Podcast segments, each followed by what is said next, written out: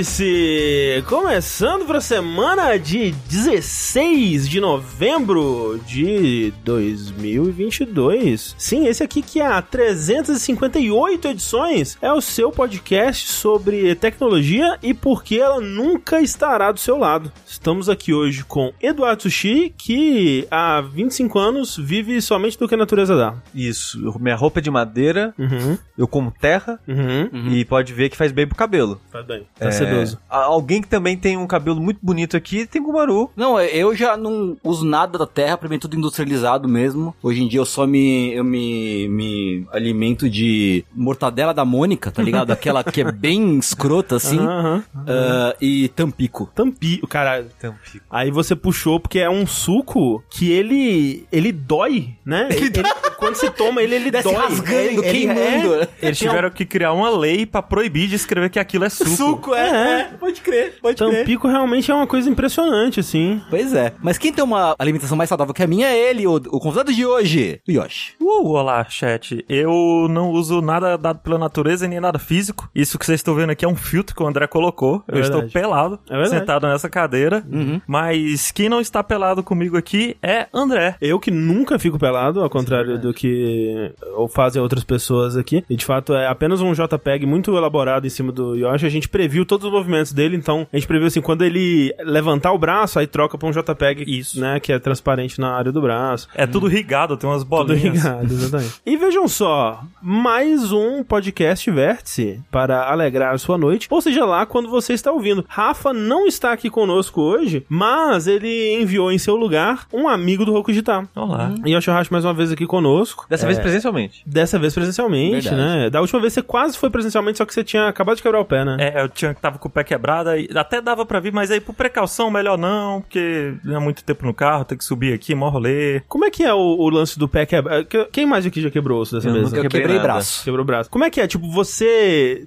Depois que tira o gesso e tudo mais, sente dor? É, tipo, difícil de mexer? Eu sinto dor até hoje. É mesmo? Tipo, não ironicamente, isso não é nem piada. Eu realmente sinto dor, meu pé ainda é um pouco mais inchado que o normal. Eu até pesquisei que eu fiquei muito preocupado, né? Que Será tipo, que não não, será, sarou? será que não sarou direito? Mas o médico disse: não, você vai ficar mais uns dois meses aí com o pé meio inchado. É, vai doer quando você andar bastante, mas vai melhorando com o tempo. E eu digo com experiência que eu já quebrei os dois braços e as duas pernas. Uau. E é- demora mesmo mesmo, assim. O, o pé, eu. É pior que move mais, né? É, o pé foi uns dois meses só de gesso. É, eu quando abri o meu espacate no banheiro, como já bem documentado aqui no Vértice, eu achei que eu nunca mais ia ser o mesmo, mas demorou só tipo uma semana assim, já tava tudo certo. É. Teve que engessar o saco. Tive que engessar o saco. E o seu braço tem- voltou ao normal? Ele voltou ao normal, eu era bem pequenininho, né? Eu tinha, sei lá, 5 anos, Ah, sei criança lá. de borracha, né? Aí, tipo, o, o- o- a regeneração da criança é mais... A criança tá naquele período que você fica invencível quando sai do spawn, assim.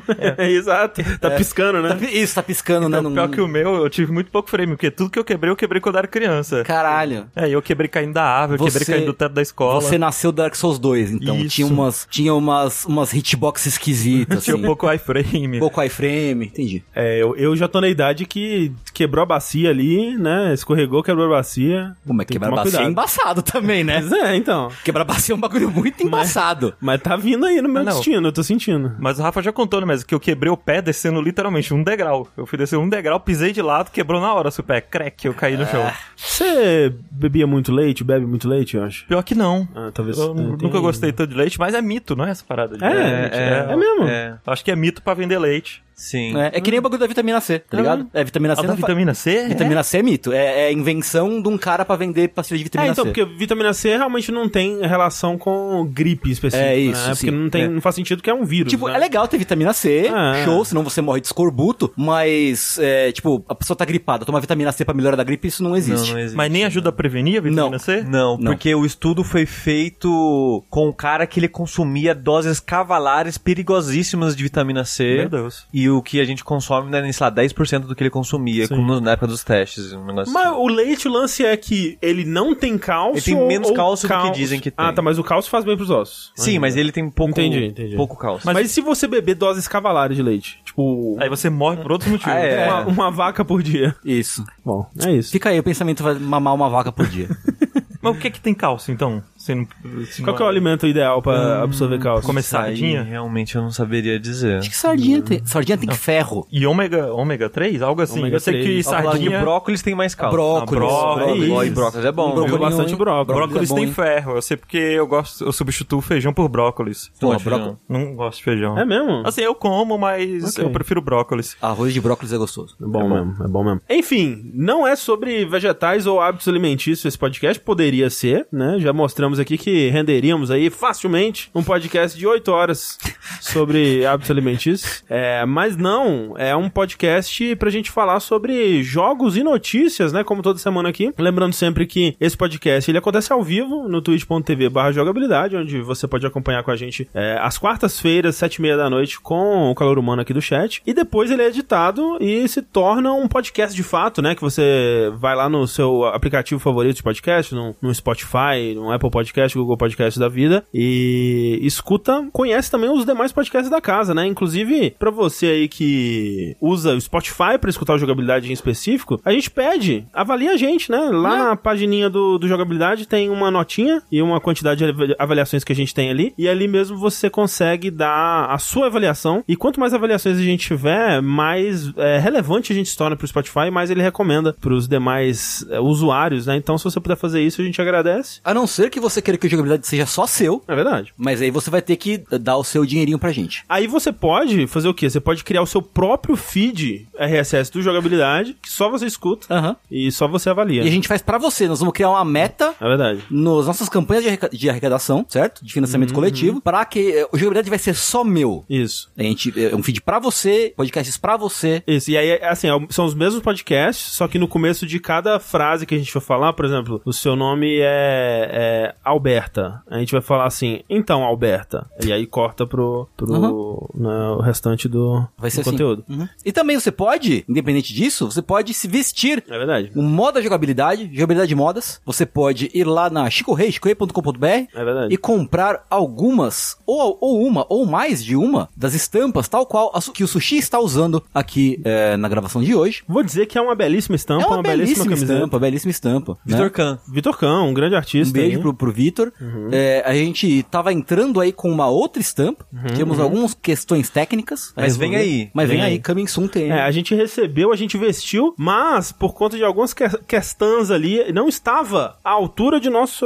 nosso do, da Alberta. crivo. Do Alberta. Do, do crivo jogabilidade para vender. A gente não vai vender qualquer camiseta. Não vai, de fato. né? Não vai. Então a gente tá fazendo alguns ajustes ali, mas a gente espera que no Jogabilidade a gente consiga ter talvez duas novas Ó, camisetas. maior, tá pica, hein? Tá pica. Estampa nova tá bem pica. Tá pica. E. Não é tão pico, hein? Não, é pica. Caralho, imagina, agora eu quero. Não, não quero, não. Falando em Jogabilidade, a gente tem que fazer uma errata aqui, porque Verdade. No último vértice, a gente anunciou que o Jogability Day seria no dia 9 de dezembro, né? E aqui nós vamos dizer que não vai ser dia 9 de dezembro, vai ser na outra semana. Por quê? A gente viu a Copa do Mundo, né? Vai acontecer mesmo. É, a gente até entrou em contato com a FIFA, Tentamos. né, pra, pra ver se é- davam bem bolado aí, não sei o que, mas eles foram. é, eles ainda estão meio magoados com a coisa do Final Fantasy, né? Então não, não teve Exato. conversa. Então, vai ser. O Jogability Day vai ser na sexta, dia 16 de dezembro, Uhum. né? Indo ali, es- estendendo-se até o fim de semana, mas começando na sexta, dia 16 de dezembro, a partir das 18 horas. A gente sabe que a final é dia 18, né? Mas aí a gente Vê junto. vê junto ou acaba antes, a gente vê o que a gente faz, mas é. Mas vai ser melhor do que pegar todos os dias tendo É, jogo. porque no dia, acho que pelo que eu vi no dia 9, 10 é tipo quartas de final, uma coisa assim. Então, putz, seria, né? Mesmo que,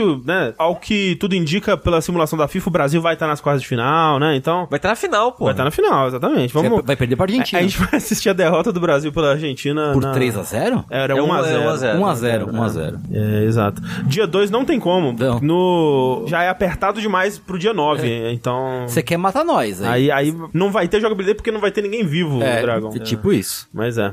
Então, reiterando, Jogability Day, dia 16 de dezembro, a partir das 18 horas. A gente vai fazer um anúncio formal, né? A gente vai ter um videozinho com a data certinho, o horário certinho, é, um- um- uma prévia das coisas que vão rolar nesse Jogability Day. Mas contamos com vocês ali pro Jogability Day mais natalino que já aconteceu, não é verdade? Verdade. An- André, O Natal do Gamer. você já pensou um dia que o Jogability Day ia sair de agosto pra Natal? Então, aí, daqui a pouco a gente chega chega em agosto de novo. É. É. Dá a volta. Exato, é igual o sono estragando, né? Isso. Se vai aos poucos, cada vez acordando mais tarde, até dar a volta. Exatamente, exatamente. Só favor. É, a gente tem que fazer o jogabilidade de, de, de carnaval, a gente tem que fazer o jogabilidade de Dia das Mães. Dia do índio, Dia do Índio né? e, e tudo mais. Tiradentes. Tiradentes. Exatamente. E, ó, você que vem aqui de terras distantes, de terras 2D, principalmente, né? Onde que as pessoas podem te acompanhar aí, internet afora? O que, que você faz por aí? Bem, olá, chat. Eu sou o Yoshi. Eu tenho um podcast com meus amigos, o Rokushita. Se você escrever exclamação Rokushita, inclusive, agora tem um comando que eu coloquei um dia na surdina. Olha só. Olha aí. Que espertinho. Eu edito podcasts. Eu edito atualmente o Fora da Caixa o Linha Quente. É verdade. Comecei a editar recentemente um que talvez vocês conheçam, que é o Animes Overdrive.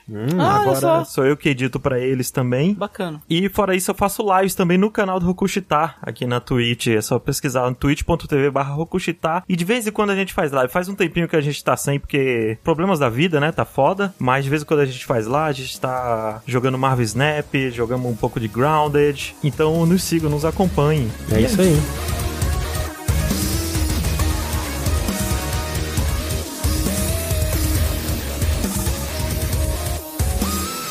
Vamos lá então pro nosso conteúdo principal de hoje, que temos aí uma grande notícia pra começar, que são os indicados do Game Awards, né? Game Awards que vai acontecer Dia 8 de dezembro. 8 de dezembro. Numa quinta-feira. Uma seria- quinta-feira. Imagina, ia ser um dia antes do, do Jogabilidade Day começar. Que nem aconteceu ano passado, e foi uma péssima Foi uma ideia. péssima uma ideia. péssima ideia. Nossa, eu tava apenas o, o pozinho do Doritos na, naquela live do, do Game Awards. Então, que bom, vai ser na semana antes do Jogabilidade então. Vai Isso. ser na quinta-feira, dia 8. E a gente vai fazer live. A gente não sabe ainda se a gente vai fazer live com o pessoal do Overloader e do Nautilus, mas vai rolar a live pra gente acompanhar, pra gente assistir ao vivo junto. Porque, né, a gente sempre fala quando é, a gente tá falando aqui do Game Awards, né, que era uma premiação, acabou se tornando uma mini E3, né? Porque É. acho que a maioria das pessoas vai mais pra assistir os anúncios do que, de fato, o, né, Os anunciantes, você os diz? anunci- é, Os anunciantes do que de fato as premiações. Apesar de que nos últimos anos também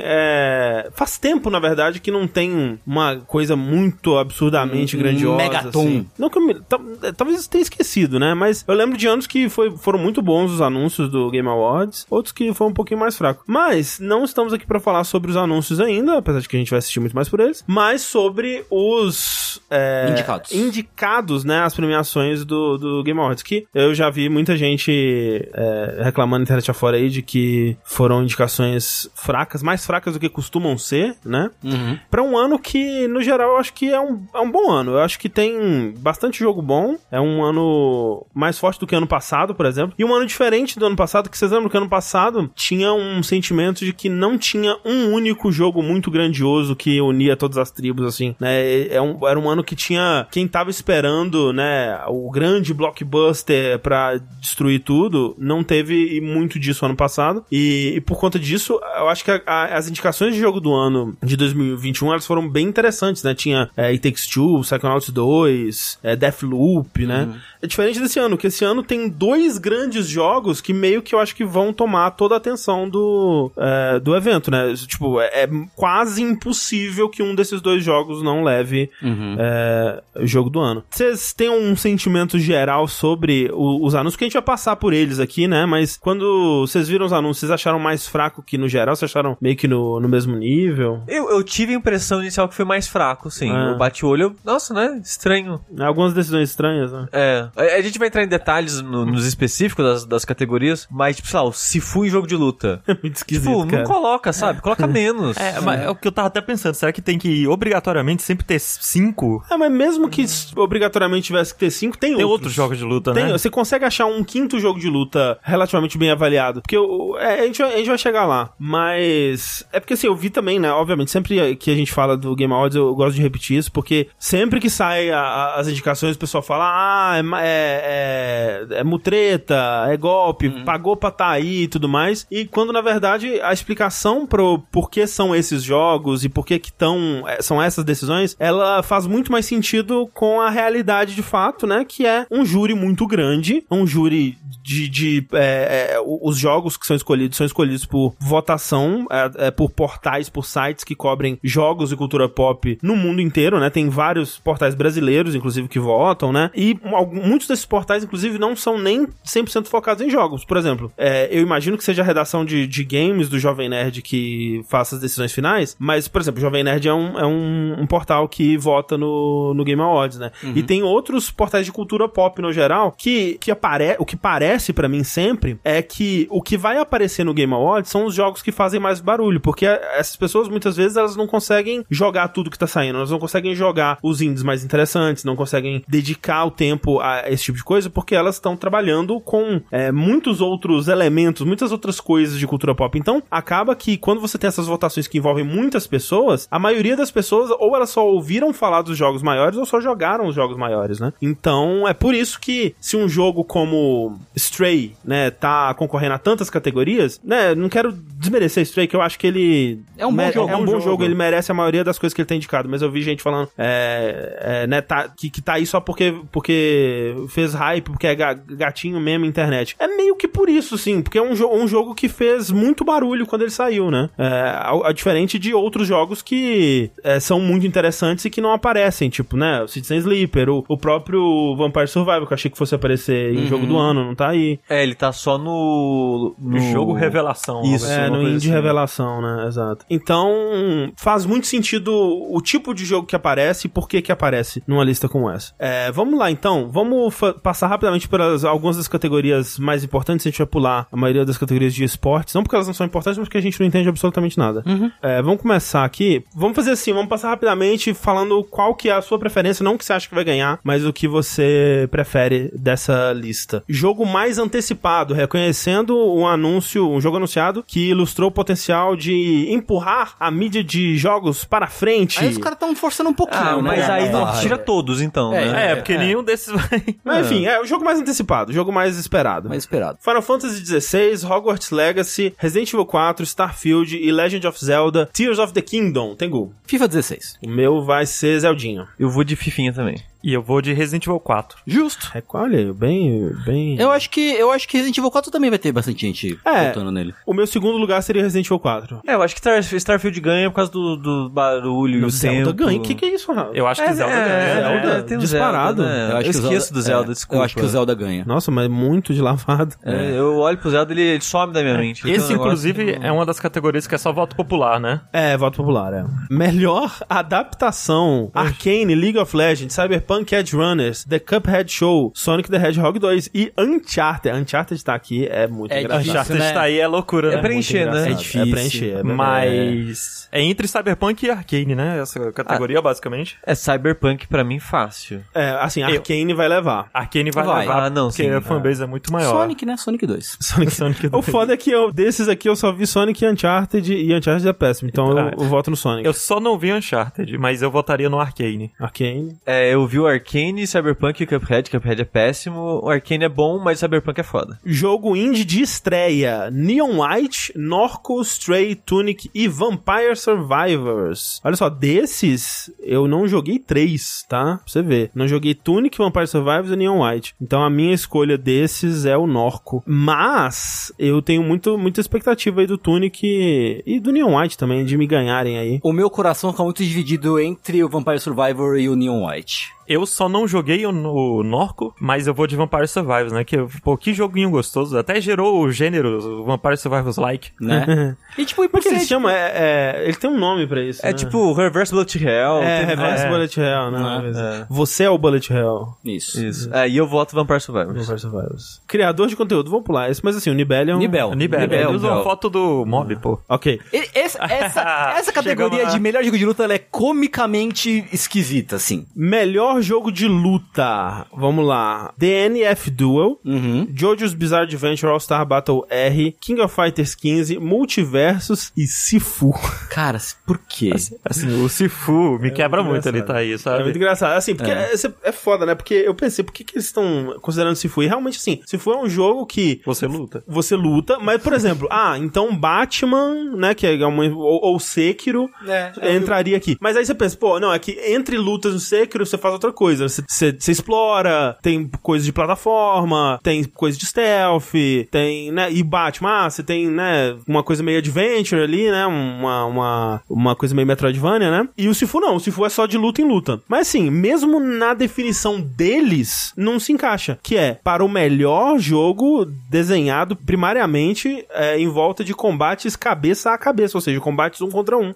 Então nem na definição que tá na página deles o Sifu é, encaixa. E nem o Multiversus. Não. Também. Na definição é que ele é dois contra dois, é. É. Tipo, se for levar a rigor o negócio, é, de fato. né? nem o multiverso se encaixa Mas o também. multiverso é jogo de luta, se Smash é jogo de luta. Não, é. eu, eu não, eu não sou, não, não tenho preciosismo Não, purista. definição. É que a definição deles talvez pudesse ser melhor, É, né? mas eu, pra, tipo... É. Não, é, Ah, o não, Sifu claramente tá deslocado aí, é fácil esse de ver. É que tem aquele aquele painel, né, que mostra, tipo, é o alinhamento, né? o assim, alinhamento é- dos jogos de luta. É, que se é, é purista na, no, no formato e purista na definição, uma coisa assim. É algo assim. É, e aí, por exemplo, se você é caótico nos dois, Magic é um jogo de luta, sabe?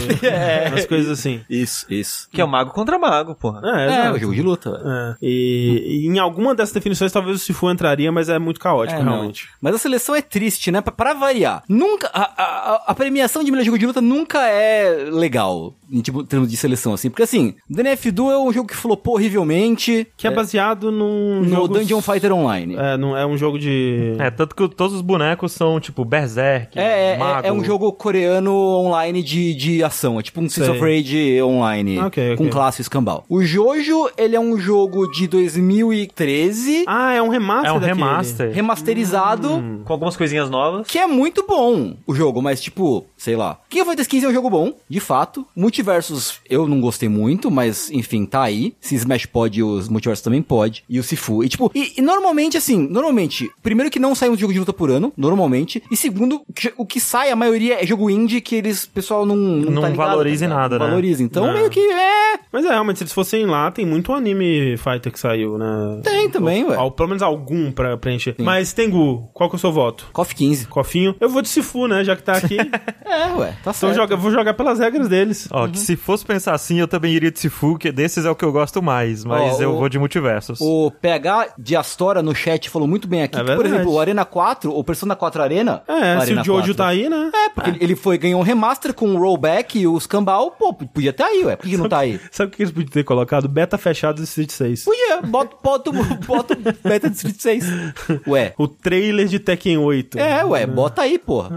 É. É, Yoshi então vai de Sifu também? Eu, não, assim, se, levando em consideração que o Sifu tá aí, eu iria de Sifu, mas excluindo o Sifu, eu vou de multiversos. Multiverso. E, e você, Tio? Eu vou de Jojo só pra. Boa, Tá aí. Pra dar um ponto pro Jojo. boa. aí. Sou a favor. Melhor jogo de RPG. Nós temos aqui Elden Ring, Live Alive, Pokémon Legend Arceus, Triangle Strategy e Xenoblade Chronicles 3. Eu sei em quem que eu tenho que votar. Não parece que faz uns três anos já que saiu esse Pokémon? Ah, Parece, parece, né? parece. Ah, o meu voto é do Xenoblade. Eu, eu quero muito jogar o Triangle Strategy, que dizem. Aham. Eu, eu ouvi muita gente. Você jogou bastante deles, Xi? Não joguei nada. Acho que você já tinha jogado, mas né? Não. eu ouvi muita gente falando muito bem dele, que ele é ótimo, mas eu não joguei, nem ele, nem o Live Alive. Então meu voto é do Xenoblade, tranquilamente. É, desses aqui eu gosto muito do Live Alive, mas pra mim é Elden Ring. Eu também acho que é Elden Ring pra mim. Eu, eu, eu nu- nunca concordo com os jogos da From no RPG. Ah, não, é. Então eu É vou o- de Xenoblade Chronicle 3. Que de melhor RPG, pra mim é o Xenoblade É, Chronicle de 3. fato, né?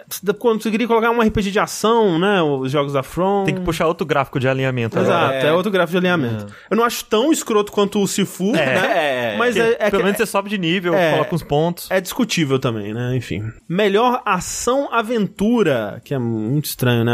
Um jogo que combina combate com travessia e resolução de puzzles. Que específico. Bem específico. Combate de estreia, hein? A Plague Tale Requiem, God of War Ragnarok, Horizon Forbidden West, Stray e Tunic. Desse aqui eu não joguei Tunic, quero muito, Eu, inclusive. eu só joguei o Stray desses. É, Então, Stray. Eu só não joguei o Horizon. Desses aqui eu vou com God of War, embora eu não tenha terminado ainda. É, eu só joguei o Stray e o Tunic e eu vou de Stray. É, eu vou de God of War. É, mas eu acho que o God of War leva. É, Assim, talvez Horizon ou Plague Tale levem, acho que Plague Tale não leva porque não. aí eles guardam God of War pra ganhar jogo do ano. Ah, mas eles não tem muito dessa, não. É, né? É. Do- vários anos consecutivos eu pensei isso e eu percebi que eu tava errado. É. E você, tem como? Eu não, só, só joguei Stray, então Ah, só- Stray. É. Por, por WO. Por WO. É, melhor jogo de ação. É, e é diferente de ação-aventura, que esse aqui é o que tem fo- focado primariamente em combate. E aí você tem jogos muito similares como Bayonetta e Call of Duty. Cara, por que, que Call of Duty tá nessa categoria, é porque não tem bicho? uma categoria shooter, tá ligado? Então. Não tem uma categoria shooter? Eu, quer dizer, eu não sei, talvez tenha, Eu né? achava que tinha, Não, não, na acho que não tem não.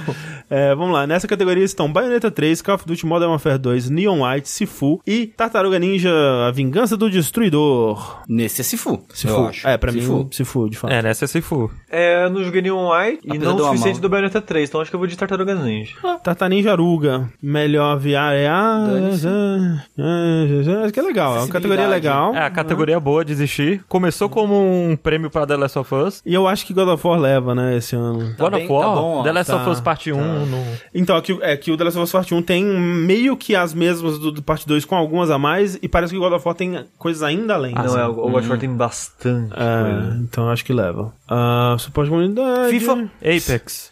Mobile, Marvel. O Diablo Immortal. Cara, Diablo né? Immortal é sacanagem, Não, é né? sacanagem. Mas eu acho que Genshin leva. Hum, tem Marvel Snap, hein, Tem nessa. Marvel Snap. É. É. Mas eu acho que o, o game, assim, Mas eu acho que o Genshin leva. é, entrou. Eu não joguei Genshin, mas acompanhei pessoas que jogam e parece que teve, tipo, muito É, conteúdo. O pessoal disse que melhorou muito que o melhorou jogo. bastante, então talvez seja que- o que leve, assim. E falaram que foi o Genshin que levou ano passado. Ah, foi? A categoria que a gente tá falando que era, que era muito boa era de... Acessibilidade. Acessibilidade, inovação É. e acessibilidade. Isso. É. Desculpa, às vezes a gente esquece. Melhor indie. Aqui nós temos Coach of the Lamb, Neon White, Sifu, Stray e Tunic. Pra mim é Sifu, É doido, né? Stray no É. melhor indie. É, assim, ele é tão indie quanto Sifu, É. quanto, sabe, Tunic, Coach of the Lamb, White. É, tipo, acho que todos estão meio que na mesma... Senti falta do Vampire Survivor nessa categoria. Eu é também. porque ele tá no debut indie, né? Não, mas É. podia estar aí também. E eu acho, eu acho que essa é a categoria mais triste pra mim, olhando assim. É. Porque tem tanto jogo indie bom que não tá aí, É. que é onde eu mais sinto falta. É. Uhum. É, mas eu vou de Stray por falta de opção. É, pra mim é Sifu, Ah, Neon White. Neon White. Pra mim é Sifu, pô, eu gosto muito de Sifu. Bom joguinho, bom joguinho. Né, pô, Citizen Sleep, a galera falando no chat É, aí, pô. sim, sim.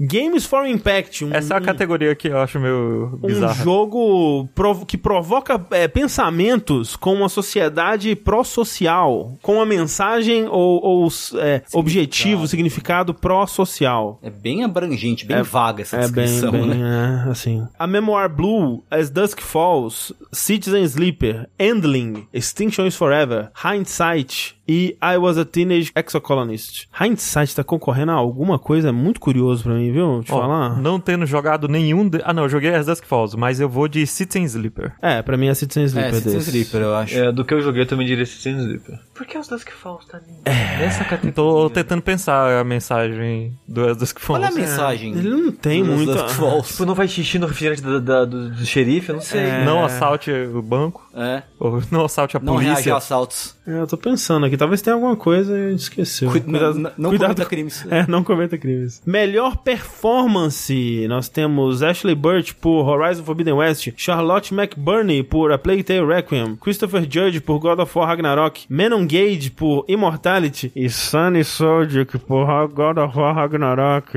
O André não gosta da criança. Não... É, Ele é, assim, Ele é o Atreus? ele não é um bom ator, gente. Desculpa. Assim. Não, pelo menos não em God of War Ragnarok. Tá? Eu vi um filme que ele é um skatista. Eu acho que também tem um lance que ele era criança, né? No God of War de 2018 tava pra. Tipo, ah, uma criança atuando, né? A gente. né, Pô, uma criança. Releva, né? Agora não é mais uma criança. Agora é um, né? Um, dá aquela voz de adolescente, assim. Mas pra mim é Menon Gage, né, gente? Ah, sim. Pra mim também é a menina Immortality. É. Assim, preferiria aquela outra atriz. Ah, sim. Dito isso, Menon Gage. Mas, mas eu. a- triste. Aquela lá. Aquela a mais velha. Ah, tá. Mas eu acho que não. Entre as duas, eu ainda prefiro a Menon. O trabalho que ela faz ao longo do, de tudo ali, né? Todos os personagens que ela interpreta, pra mim, é muito mais impressionante. Mas assim, de longe. De longe, sim. Ah, melhor design de áudio. ah, O isso COD é- leva essa quase todas, Leva, não é? né? Sei lá, também foda-se. Melhor trilha e música: Plague Tale Requiem, Elden Ring, God of War Ragnarok, Metal Hellsinger e Xenoblade Chronicles. Xenoblade. É, Pra, eu, a trilha sonora dele é muito boa. É. Eu acho, pelo menos. Muito boa. É, eu vou de Metal Hellsinger. é. Assim, a, a trilha de Plague Tale é uma das melhores coisas dele. Mas a God of War também é muito boa. É, eu acho que eu vou de Hellsinger também, pensando. Eu vou de Plague Tale, vai. Vou de Tá Plague bom, tá Tale bom, nessa. tá bom. Melhor direção de arte: Elden Ring, God of War Ragnarok, Horizon Forbidden West, Scorn e Stray. Aqui eu senti falta de algum outro jogo. Ah, o- aqui é uma categoria que o. Citizen Sleeper. Não, é, bom, né? Aí que- é querer demais, mas, mas o Plague Tale, eu acho que ele. É um- uma das melhores coisas. É porque não tem uma categoria melhor gráfico, né? Então aqui é onde entra também. É... Acho que o Scorn leva essa, que é a única coisa boa no jogo. Que absurdo, Scorn é muito legal. Louco. É, eu diria que é o Scorn. É, mas pra mim é o Scorn. É, né? Scorn, Scorn. Melhor narrativa: Plague Tale Requiem, Elden Ring, God of War Ragnarok, Horizon Forbidden West e Immortality. Vi Elden muita, Ring. É, vi muita polêmica por Elden Ring estar em melhor narrativa, né? Mas, pô, qualquer um que não seja Immortality é sacanagem. É, não, categoria. eu acho que essa Immortality merece mais que todo mundo. Eu agora. acho. Eu, É. eu do- até Assim- onde eu joguei o o God of War, eu diria Immortality. Mas É, eu, acho que ele não leva, acho que o God of War vai levar. Talvez. É porque eu não terminei God of War, né? E não joguei o Horizon Forbidden West. Não, não joguei até zerar. Mas é interessante, né? Porque tanto o Immortality quanto o Elden Ring são jogos com narrativas estranhas, né? Elas não são narrativas tradicionais, assim. E eu vi muita gente criticando o Elden Ring tá aqui, mas assim, eu... É porque é foda que, tipo, eu consigo... Eu consigo ver alguém indicando Elden Ring pra essa categoria, é porque gosta da, da história, da construção de mundo, né? Da narrativa dele mesmo. Mas eu não sei se ele tá aqui por esse motivo, sabe? Hum. Eu- às vezes eu acho que ele que Elden Ring tá na- né, nessa categoria porque, sei lá, alguém achou que. Pra puxar o saco do George Eu R. Martin, assim. É, porque, é, talvez por causa do envol- envolvimento. Ah, tem, aqui é o jogo que foi escrito pelo cara do Game of Thrones. Então tem que ter uma ótima narrativa. Eu não sei, sabe, também. É. Mas enfim, o fato que Immortality tá aqui é, é legal. Eu vou votar no Immortality porque eu não God of War ainda, então. Acho que é todo mundo Immortality, né? Sim. É. Isso não leva a roupa. Isso. Melhor direção de jogo. Aqui é um- uma coisa estranha pra mim. É uma É pre- abstrato. premiado por visão criativa outstanding, é visão criativa excepcional, Excepcional. e inovação em direção de jogo e design. Tipo assim, o que, que é direção de jogo? Ah, inovação em direção de jogo. Ah, obrigado. Muito obrigado. Obrigado, tenha um bom dia. É, então é visão criativa e design. Immor- Immortality. também. É, assim, de todos esses, o Immortality é o. Se for tentar levar o inovação letra, criativa, é, é. Immortality, porque os outros são Ino- jogos tradicionais. Inovação em design e game direction, Immortality. Immortality. Ué. Assim, eu não acho que o Immortality vai ganhar, mas eu acho que é o que ele merecia. Eu acho que é Immortality mesmo. é. Talvez Elden... Talvez Stray, porque, ah, é um jogo Onde você é um gato. de você, que você é um gato, que você mia e você... Não tem muitos jogos que você é um gato E você que você mia. tem habilidades de um gato. E tem pedacinhos de combate só, né? É uma coisa meio assim. Elden Ring dá pra ver, porque, ah, porque é um mundo aberto e... O Dark Souls de mundo aberto, uou, é. Mas É, é, ele- é, o Elden Ring ele é interessante nesse sentido que é, né, a interpretação do, de um jogo do mundo aberto pela From é muito Sim, interessante. sim. É, mas também, ao mesmo tempo, eles podem pensar que, tipo, ah, o, o jogo que parece mais um filme, God, of War, se bem que Immortality parece mais três filmes, né? Então, Inclusive. o jogo que parece mais um filme não é o Immortality. é, mas enfim, essa, essa categoria é sempre muito confusa. Uhum. É, jogo do ano, nós temos aqui, então, a Plague Tale Requiem, muito esquisito estar concorrendo a jogo do ano, gente. Nossa senhora. Eu não joguei. Ah, o que mais me, assim, é o- é- talvez é, é- é o mais. Só, só pede pra Sifu pra mim. É, o- é o mais deslocado pra mim. O Plague Tale Requiem concorrendo a jogo do ano é muito esquisito. É, o Horizon eu acho um pouco estranho também, pra ser sincero. É, é que eu não joguei, não sei dizer. Mas é Elden Ring, God of War Ragnarok, Horizon Forbidden West, Stray e Xenoblade Chronicles 3. o Stray tá só pelo meme, né? Então, é, eu não sei, tem gente, tem muita gente que gostou muito do jogo, né? É, eu, eu não acho que é meio que material de jogo do ano, mas eu acho que ele é um jogo muito é, legal. É um jogo muito bom, e mas. ca- causou muito buzz, né? É, por isso que ele tá aí, porque você é um gatinho. Por que que Immortality não tá nessa lista? Pois é, É. Immortality eu acho que devia estar muito mais Agora, calma aí. Esse Xenoblade Chronicles 3 aí, não, não tem porque tá nessa categoria. Não, tem. Você não acha que. Mas ele merece. Não, não sei se ele merece. É tipo... Como jogo do ano, eu acho que ele foi um dos jogos mais elogiados quando ele É, saiu assim, esse ano. no meu coração, mere- é, tipo, é estranho ver ele numa lista dessa, de, da- do The Game Awards especificamente. Sei. Não parece o tipo de jogo que eles, que eles escolheriam pra concorrer, concorrer como jogo do ano. Não sei, porque ele Eu foi. gostaria. Ele, quando ele lançou, né? Ele, pela crítica, né? Ele foi muito abraçado, né? Sim, sim, sim. Eu, eu tô feliz de ver ele aí.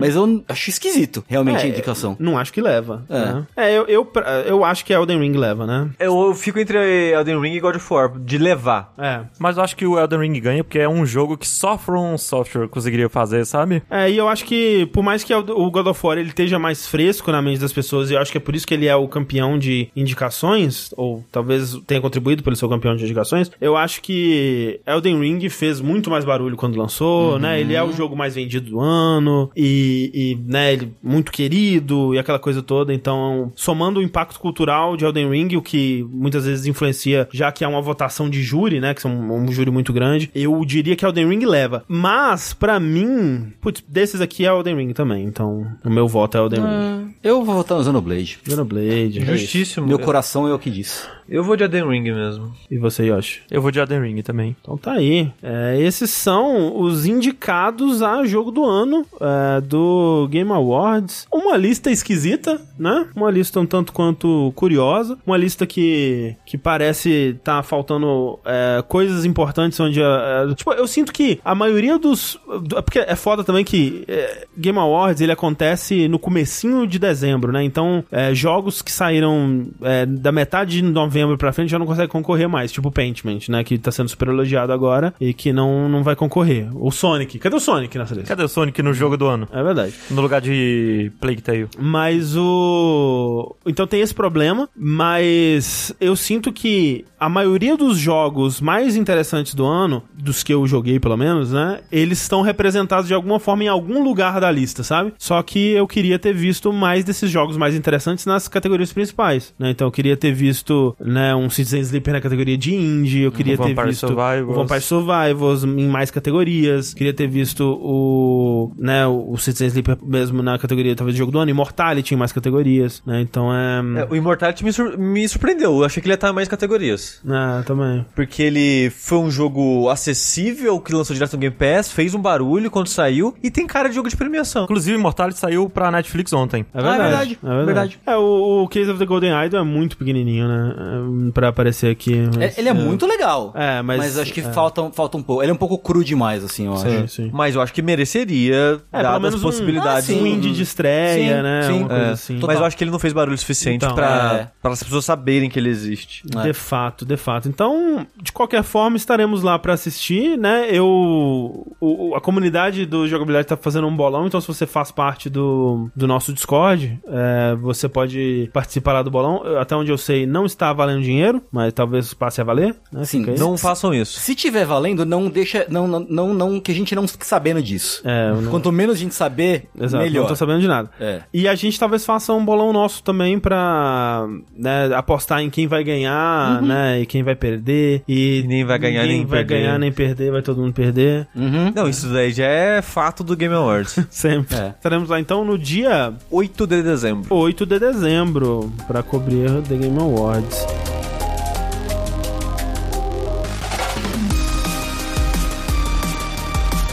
Então, já que estamos aqui, né, nesse lugar, Já que você citou o jogo, Pois é, um, um esnobado do Game Awards, né? Um, um que deveria sim estar aí concorrendo a jogo do ano. posso abrir com uma frase polêmica, André? Por favor. Sonic Frontiers Uhum. é o melhor Sonic que eu joguei Na vida. na vida. Então tá aí. E é isso. O, o foda do Sonic é que isso não quer dizer muito, né? Assim, exatamente, não vai estar nem no meu top 10. Não, tô- não vou nem dizer que o jogo é bom, mas é o melhor Sonic que eu já joguei. É, é, tipo, de fato, eu nunca joguei um jogo do Sonic até hoje que eu tenha falado, caralho, que jogo, que jogo pica, É, né? Você sempre Exato. compara com outros Sonics, né? É, tipo, até o melhor Sonic que eu conheço, que é tipo, ah, Sonic 2, Sonic 1, é um jogo ok. Na- na- no- nos meus dias mais generosos, é um jogo ok. É, eu, e agora, dada a, a, a frase polêmica, eu tenho que contextualizar ela pras pessoas. Porque às vezes né, a gente não, nova no, no, no- no jogabilidade, não sabe é, qual a minha opinião sobre o Sonic. A minha opinião sobre o Sonic é: eu meio que não gosto de Sonic, não, sabe? Eu acho bem ruinzinho, na verdade. Ao mesmo tempo que eu disse, não quer dizer muito, porque eu não joguei tanto jogo assim de Sonic, porque todo jogo de Sonic que eu jogo eu acho ruim, logo eu não jogo tanto jogo de É Sonic. verdade. Qual foi o último jogo de Sonic novo que você jogou? Volmania? O Mania eu joguei, mas não zerei. Tipo, ah, É um Sonic, É, quem Sonic. diria? É bonito, né? Os pixel art vai bonito. É isso. Ele corre, aí mola, joga pra trás. Hey. E aí você corre, aí você bate na parede e tem que parar. É, aí você tem que dar os pulos, é ruim de controlar pra caralho. Eu queria um dia fazer um, um- uma, alguma coisa pra falar de Sonic. Uma run científica, assim. Não necessariamente só um vídeo, não sei. Não, sei. É, onde eu falo sobre Sonic e, e piada. Porque eu acho que o, o, o level design de Sonic ele é todo feito em cima de piada. Ele, ele, ele, ele, ele quer subverter e te surpreender, assim. E aí você tá correndo e aí você bate numa mola que te empurra no, numa abelha, cara. Isso não é muito engraçado. Sabe uma coisa que quase não tem nesse Sonic? Ah. Mola que te manda pra trás. Porra, aí sim. Tem, tem algumas, mas assim, quase nenhuma. Ó, talvez um- um- um- uma frase que, que represente mais a minha opinião, a opinião do Sonic Frontiers do que o que eu disse antes, que é o melhor Sonic que eu já joguei. O, acho que foi o Kitsune, o Léo Kitsune, quando saiu o, so- o filme, o segundo filme do Sonic. Aham, aham. O, fi- o filho dele tava assistindo. Em uma cena específica, ele virou e falou: O Sonic é muito legal! Tipo, a criança, tipo, ah, caralho, Sonic, porra! O Sonic, é, o Sonic ele, ele fala com a criança, né? Ele. Eu, Toca a alma jogando. Sonic Frontiers, eu pensei, caralho, o Sonic é muito legal. é, Olha, incrível. Incrível, incrível. incrível. Eu não esperava por essa. Porque ele, ele- Ó, vamos lá. O que eu gosto no Sonic? O jogo do Sonic que eu mais gostava até então era, era o Sonic Generations. Ó, sei. E as minhas fases favoritas do Sonic Generations eram as fases 3D, não eram as fases 2D.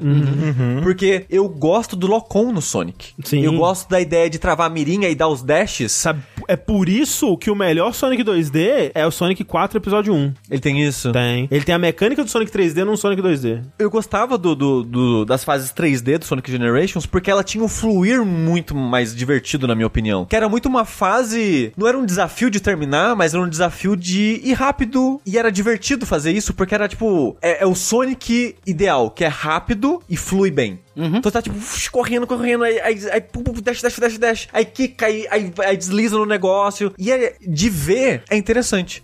Às vezes nem tem tanto controle do jogador sobre a situação. Às vezes você ah, faz uma curva aqui, uma curva ali, dá os dashes certo aqui e é isso, sabe? Mas é divertido de ver acontecendo a situação. E o Sonic Frontiers é isso o jogo. E o que ele tenta fazer com o mundo aberto dele, eu achei genuinamente muito interessante. Eu não acho que eles conseguem fazer a melhor execução possível, mas é muito interessante o que eles tentaram fazer com a exploração e de como transformar o Sonic num jogo de mundo aberto. Tem muitas adaptações que ficam estranhíssimas, mas eu achei muito interessante como funciona explorar o mundo no jogo. Antes do lançamento, tinha imagens e aqueles primeiros vídeos que saíram, e eu lembro até do, do André tirar sarro. Eu, eu tirei sarro também, as pessoas tiraram sarro no geral, que era tipo o Sonic na montanha olhando o horizonte, assim, de, de uma área aberta, e tipo loops e, e plataformas Flutuando, voando, é. umas coisas assim. E fica tipo, fica estranho. Fica muito estranho quando você vê essas paradas espalhadas no mundo. E eu não sei se foi por isso, mas no jogo final, o draw distance, né, que é a, a distância que o jogo ele renderiza as coisas, mostra pro jogador que essas coisas existem, é muito, muito, muito curto. É, acontece o, o que eles chamam de pop-in, né? Que tipo, você consegue ver o que tá num raio em volta do seu personagem, mas esse raio é muito pequeno, né? Então, tipo, tem um objeto 10 metros na sua frente que você não consegue ver e você dá um passo pra frente e ele materializa, né? Exato. Então, tipo, grama. No, eu joguei no PS5, tá? Porque a performance no Switch é tão ruim que grama é no pé do Sonic. Você não tá ali no passo da,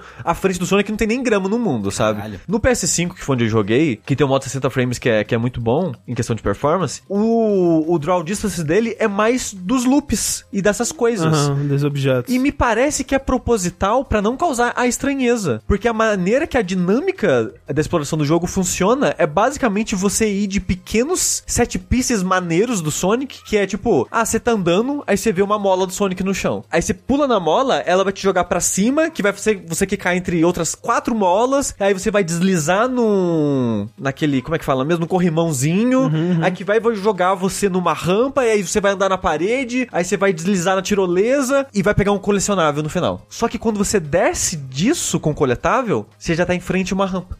Aí quando você termina aquela rampa, você tá de frente por um meio que um desafio do jogo, que é o que libera o mapa. Aí dali você já vê mais três possibilidades desse, desses set pieces. Então a exploração do jogo não é você ficar andando pelo mundo a, a pé procurando o que fazer. É você ficar pulando desses pequenos momentos do Sonic sendo cool, maneiro, um atrás do outro, até você zerar. E tipo, quando. Parece bom. E quando você tá no fluir disso, porque a minha recomendação é, se você for jogar, não se preocupe em abrir o mapa e fazer 100%. Porque pra platinar, você não precisa fazer 100%. Você não precisa fazer, sei lá, 50% do jogo. Por exemplo, o jogo ele vai ter fases tradicionais, eu já falo mais sobre isso. As fases tradicionais, elas vão ter missões internas nela e rank de velocidade. Pra platinar, você só precisa liberar todas as fases do jogo. Você não precisa Ah, nem precisa fazer o máximo em todas Ah, as fases do jogo. Caramba. E, tipo, esses coletáveis que eu tava falando, Já me empolga, hein? esses coletáveis no fim desses sete pieces que eu tava comentando, sei lá, você precisa pegar, sei lá, um terço disso pra, pra fazer o suficiente pra avançar no jogo. Porque eu- isso, em, em colocando troféu, por exemplo, nem tem troféu pra você coletar isso. Sei. Isso é só pra você avançar a história. E pra você avançar a história o suficiente pra terminar a área, você precisa pegar pouquíssimo. Se você pegar tudo, você vai pra tipo quase 300. Com cento e pouco você já tem o suficiente, sabe? Então você tá dizendo que. É, peraí, no, no mundo aberto dele, então, ele é um. Porque muito se comparou, né, o, o Sonic Frontiers ao Breath of the Wild, né?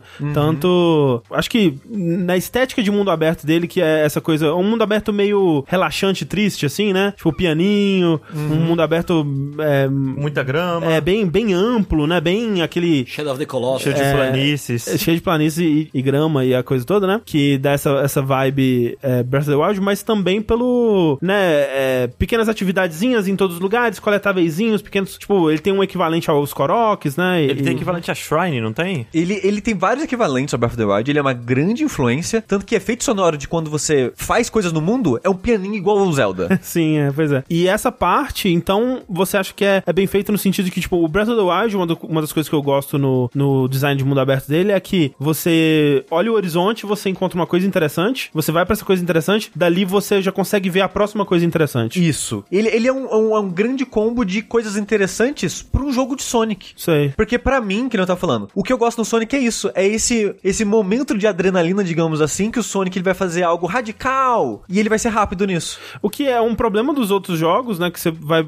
Jogos do Sonic 3D, que é, geralmente é, é- é difícil você fazer né, essas fases, porque elas demandam muito recurso, muitos assets. E como o Sonic é rápido, elas acabam rápido, então eles precisam de ter outras atividades pro Sonic fazer pra prolongar o jogo, né? Então, ah, no Unleashed ele vira o lobisomem e vira um, um jogo tipo Devil May Cry God of War. Aí no, no Sonic Adventure, é, fase de plataforma ou tipo, ah, né, a campanha do Big the Cat. E nesse, então, você acha que eles resolvem colocando isso separado, no, tipo, espalhado pelo mundo aberto? É, e tipo, é, o já tá falando, tipo, nossa, é estranho você tá andando e ter essas plataformas e essas coisas, mas você tem que abstrair, Abstrair. isso um pouco. Você tem que ir pro. Parece o tipo de coisa que você estranha no começo, mas se acostuma rapidinho. É, e, e é divertido, porque, que nem eu falei, tipo, ah, você vê uma mola, mas você não sabe o que aquela mola vai fazer com você especificamente. Qual, tipo, jornadinha do Sonic ela vai fazer, ou até que pedaço do mapa você vai terminar quando você terminar esse pedaço de desafio do, do Sonic. Que no comecinho é muito automático o que você vai fazer quando você tá nesses pedacinhos do Sonic. O jogo ele tem quatro áreas principais, que o, até falaram que o jogo não é um jogo de mundo aberto, é de zona aberta. Zona aberta. É como se fosse cada zona fosse um mundo de Sonic. É, nas três primeiras áreas são sete fases e na última são nove ou É, o- O que dez. você considera uma fase? É uma fase de Sonic. Mas tipo, você entra tipo como se fosse o quadro do Mario. assim, É, você É tá tipo no isso. mundo aberto? Ah, é, você pode tá no. Você vai interagir com uma parada que é tipo um trono bizarro. Ah, uhum, uhum. E você vai pra uma fase de Sonic. Pode crer. É, essa coisa de, de zona aberta aí é tipo Mario Odyssey, né? Assim. É, é, de certa forma é tipo o Mario Odyssey, só que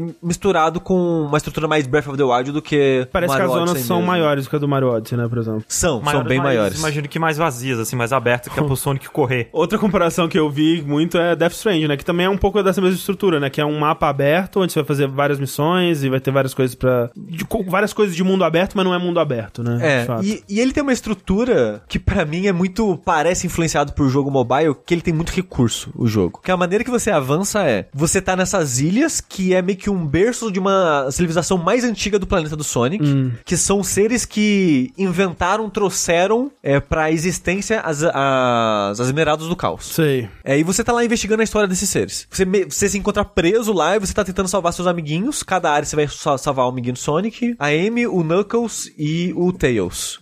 É, e o quarto mundo é um personagem novo do, do, Sonic, é, do Sonic Frontiers aí. É, e você tá tentando salvar esses personagens e descobrir o que tá acontecendo nesse mundo. Só que a maneira que você vai fazer pra sair dessa área, você tem que enfrentar um titã. Que o titã é, é muito louco isso. Assim, parece que você tá inventando agora, na hora, É. assim, pra gente. É que o Sonic chega lá, os, inimigos, os amigos dele são capturados, aí ele encontra tipo um monstro gigantesco que desce o cacete nele e ele pensa, preciso das esmeraldas do caos pra destruir esse monstro. Que as esmeraldas estão espalhadas pela ilha. Só que elas estão numas paradas que elas estão meio que presas. Esmeraldas. Então você precisa de chaves pra liberar a esmeralda. Só que pra você conseguir chave, a maneira que você consegue chave são fazendo as fases do Sonic e fazendo essas missões internas das fases.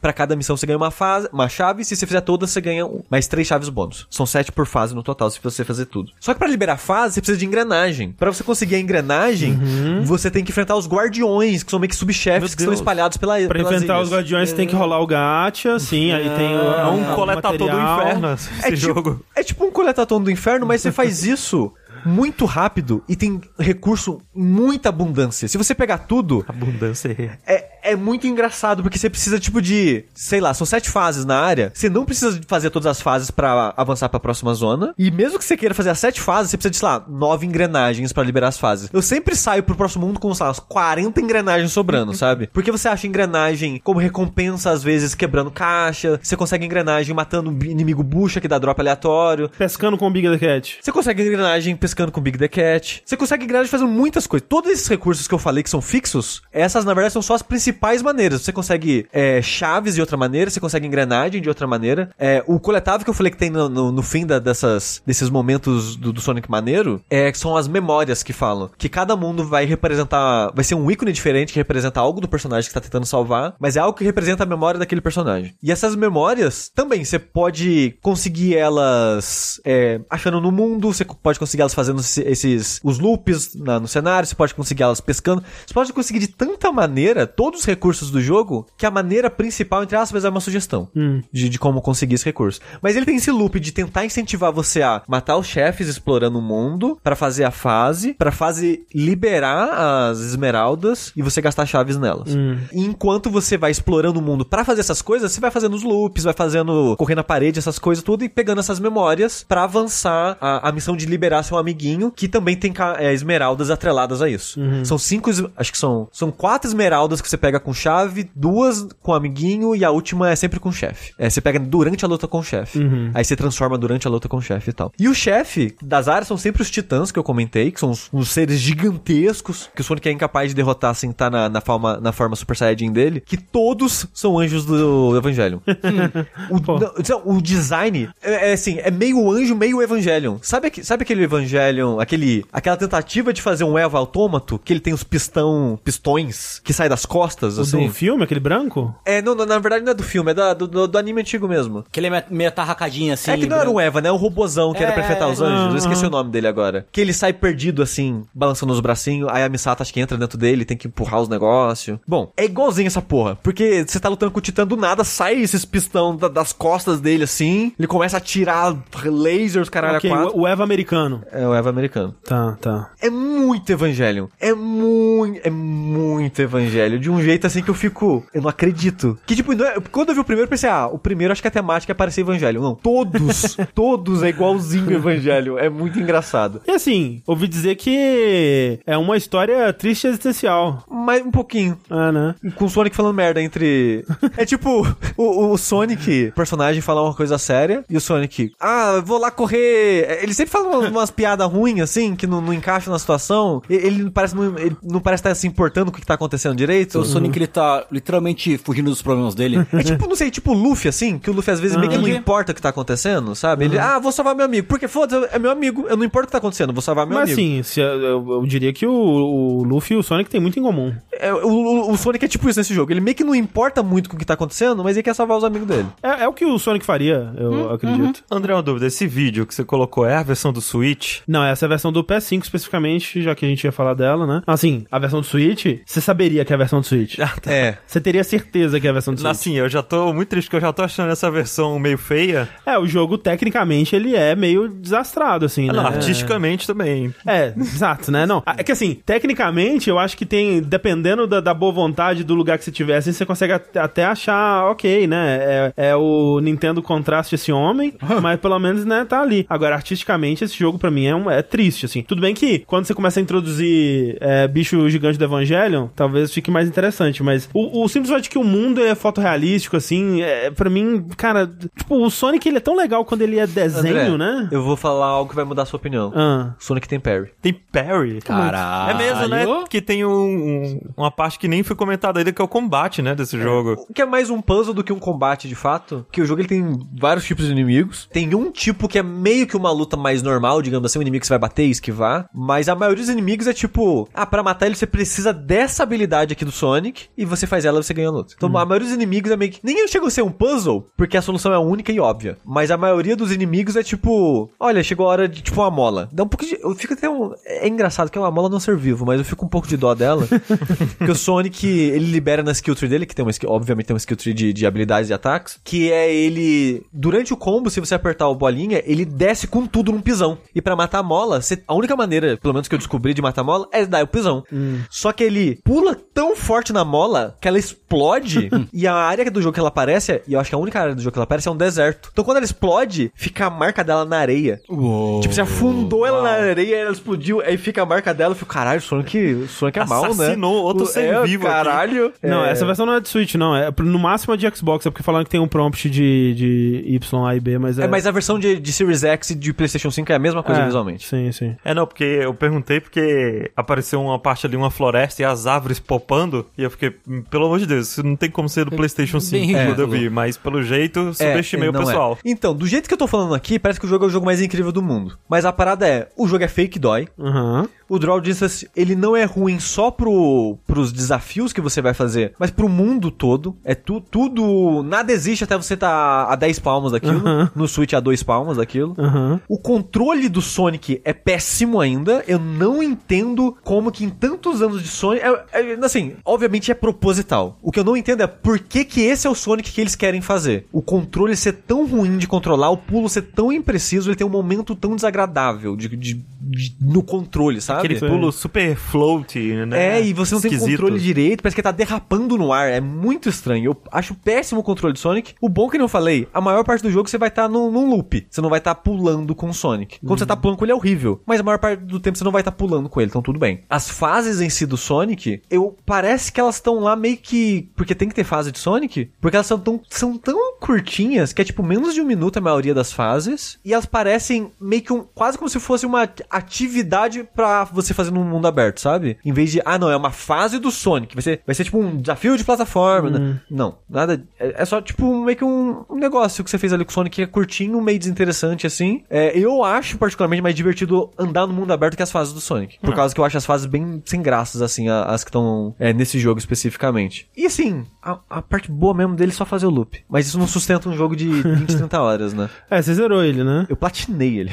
Nice. É porque aquela coisa, né? Você tá comparando com outros jogos do Sonic. É, e comparando com outros jogos do Sonic, pra mim, esse é um jogo muito interessante. O que ele tá tentando fazer de jogo de mundo aberto, a maneira que ele tentou inserir o Sonic no contexto de mundo aberto, me é muito interessante. Eles tentam colocar uma justificativa, por que, que tem tanto loop nesse mundo? Porque, tipo, por que, que tem tanto loop aí? Não- ninguém faria isso. Uhum. É porque, é porque eles sabiam que o Sonic tava vindo. É tipo isso. Na verdade não é isso. Mas é como se o lugar acessasse o so- a mente do Sonic e E o Sonic só pensa em loop. É, o Sonic é... O dia Deveria inteiro. ter um monte de hot dog voando também junto. Ele é, ele é o. Ele é, vive no, no Uzumaki lá do Junji Ito. Isso. No bagulho. O que eu ia perguntar é se tem outras zonas que são visualmente mais interessantes do que a- essa inicial, que é graminha Eu e a- tristeza. Eu acho que, no geral, em todos os sentidos, a primeira área é a pior do jogo. Ok. em, em todos os sentidos, assim, de área. int- Não, não que o jogo vai ficar mais interessante que isso, tá? Porque a segunda área é um deserto, a terceira é meio que um vulcão, e a quarta é, volta a ser planície. É tudo meio liso, graminha. assim. É. Então, tipo, visualmente, nada é muito bom, não. Sei. Nem, nem artisticamente, na minha opinião, e nem tecnicamente, assim. Mas fica mais interessante de explorar a maneira que eles fazem o level design dos loops entre as áreas. E eu acho isso muito espertinho. Eu, essa é a parte que mais me, me assusta, assim, de você tá brincando de fazer loop e o jogo tá, sem você perceber, te guiando ex- exatamente pra onde você tem que ir pra avançar e zerar o jogo. Sem você perceber, assim. Eu acho isso muito espertinho. Como ele coloca a, a,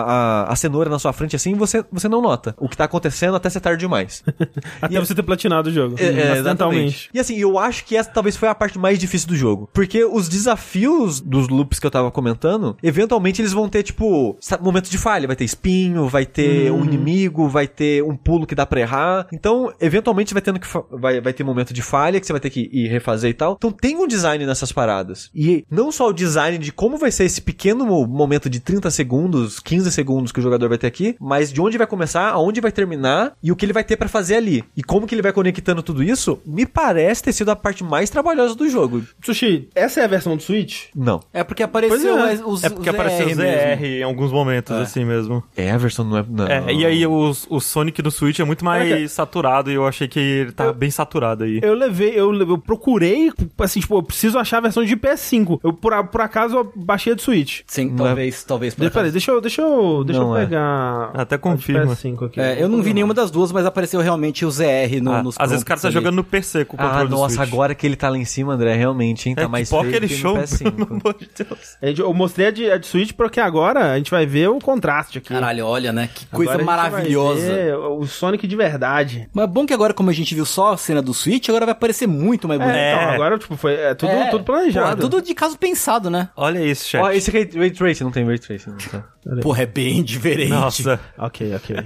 Caralho, é muito diferente. É muito diferente. Porra, que jogo. É, o jogo é Jogo lindo, next cara. gen. bonito, porra. Bonito pra Porra, caralho olha o jogo. Sushi tava falando que o jogo era feio. É, God of War paga comédia Nada demais, a ver. cara. Olha só tudo desse mato. Pior que agora o jogo realmente tá parecendo muito mais bonito É. do que ele realmente é. Tudo uma questão de gerenciar expectativa. Exato.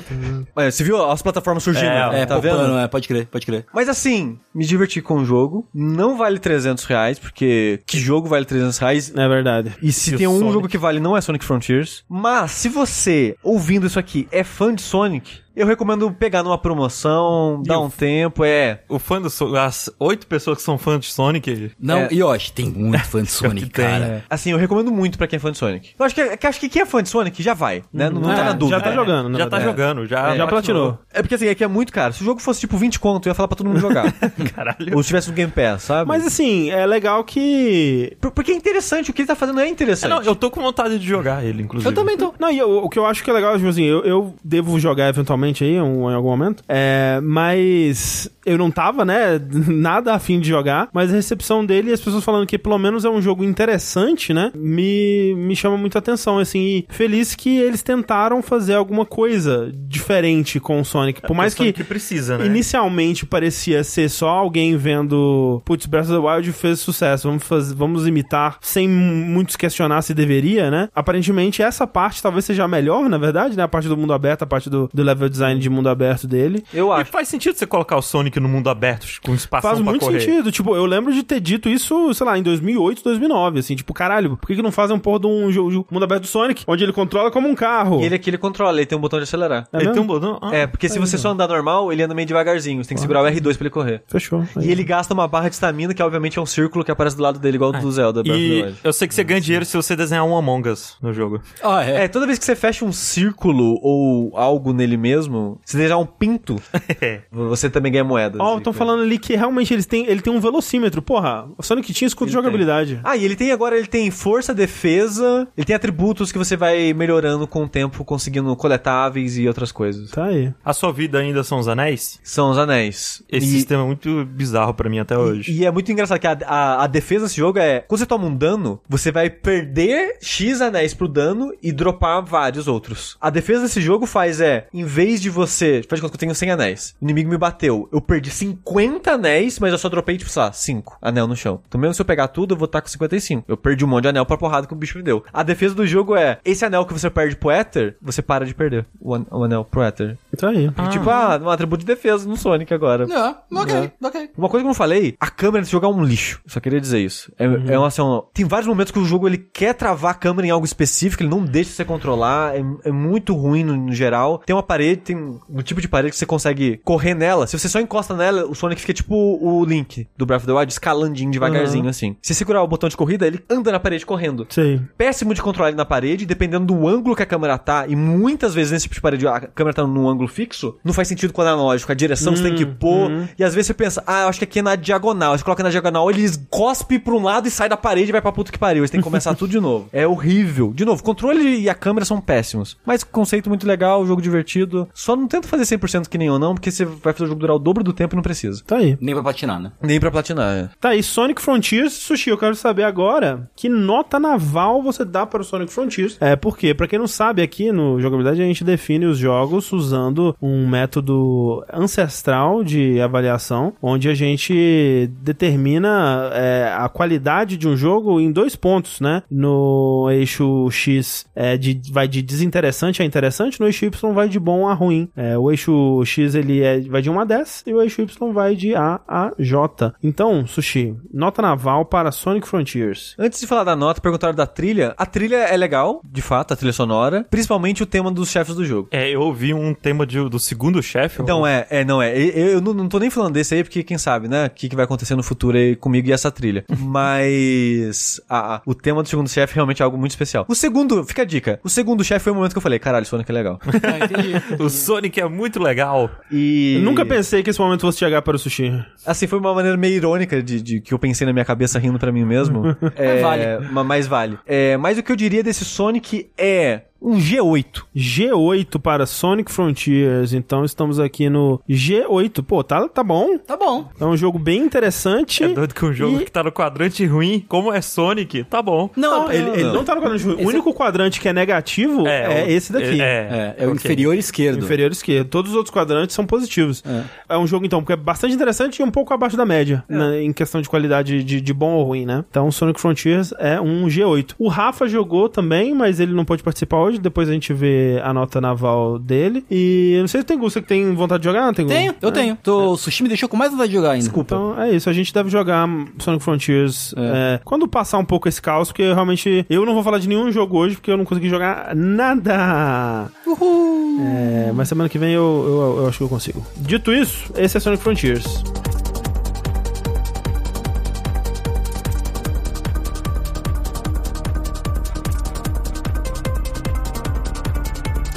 Vamos lá então para o nosso bloco de perguntinhas dos ouvintes. Uh. Você aí que tem uma pergunta pra fazer no Vértice, uma pergunta, um, um tema pra gente discutir, algo que você quer que a gente fale sobre aqui, é, você pode mandar pra gente no vértice.jogabilidade.de ou no nosso usuário do Telegram. Você pode procurar por jogabilidade no Telegram e vai encontrar lá o, o- a, a caixa postal de jogabilidade que você pode deixar uma mensagem e a gente vai ler ela aqui e responder todas as suas dúvidas sobre videogame. Ah, no Vértice, assuntos relacionados a videogames e tudo mais, você pode mandar lá pro linha quente também, mas aqui a gente fala de, de videojogos. E nós temos uma pergunta aqui que eu tô com muita dificuldade de achar, por isso eu estou enrolando bastante. Você quer que eu leia? A do. É, pode ler é, A longa? É a longa. Pode ler a, a, a segunda a pergunta pra nós aí, Tá. Tengu. Fala, jogabilideiros. Recentemente comecei a platinar jogos. Olha aí, tudo, tudo conectado, tudo de caso pensado. Jogo videogames há muito tempo, mas comecei esse hábito só agora tendo o PS5. Parte influenciado por vocês, que são grandes platinadores. O Opa. Sushi e o André são grandes platinadores. E parte porque jogos estão caros, né? Então pra mim foi um jeito de aproveitar o máximo o jogo comprado. Foi assim que eu comecei a platinar jogos, É,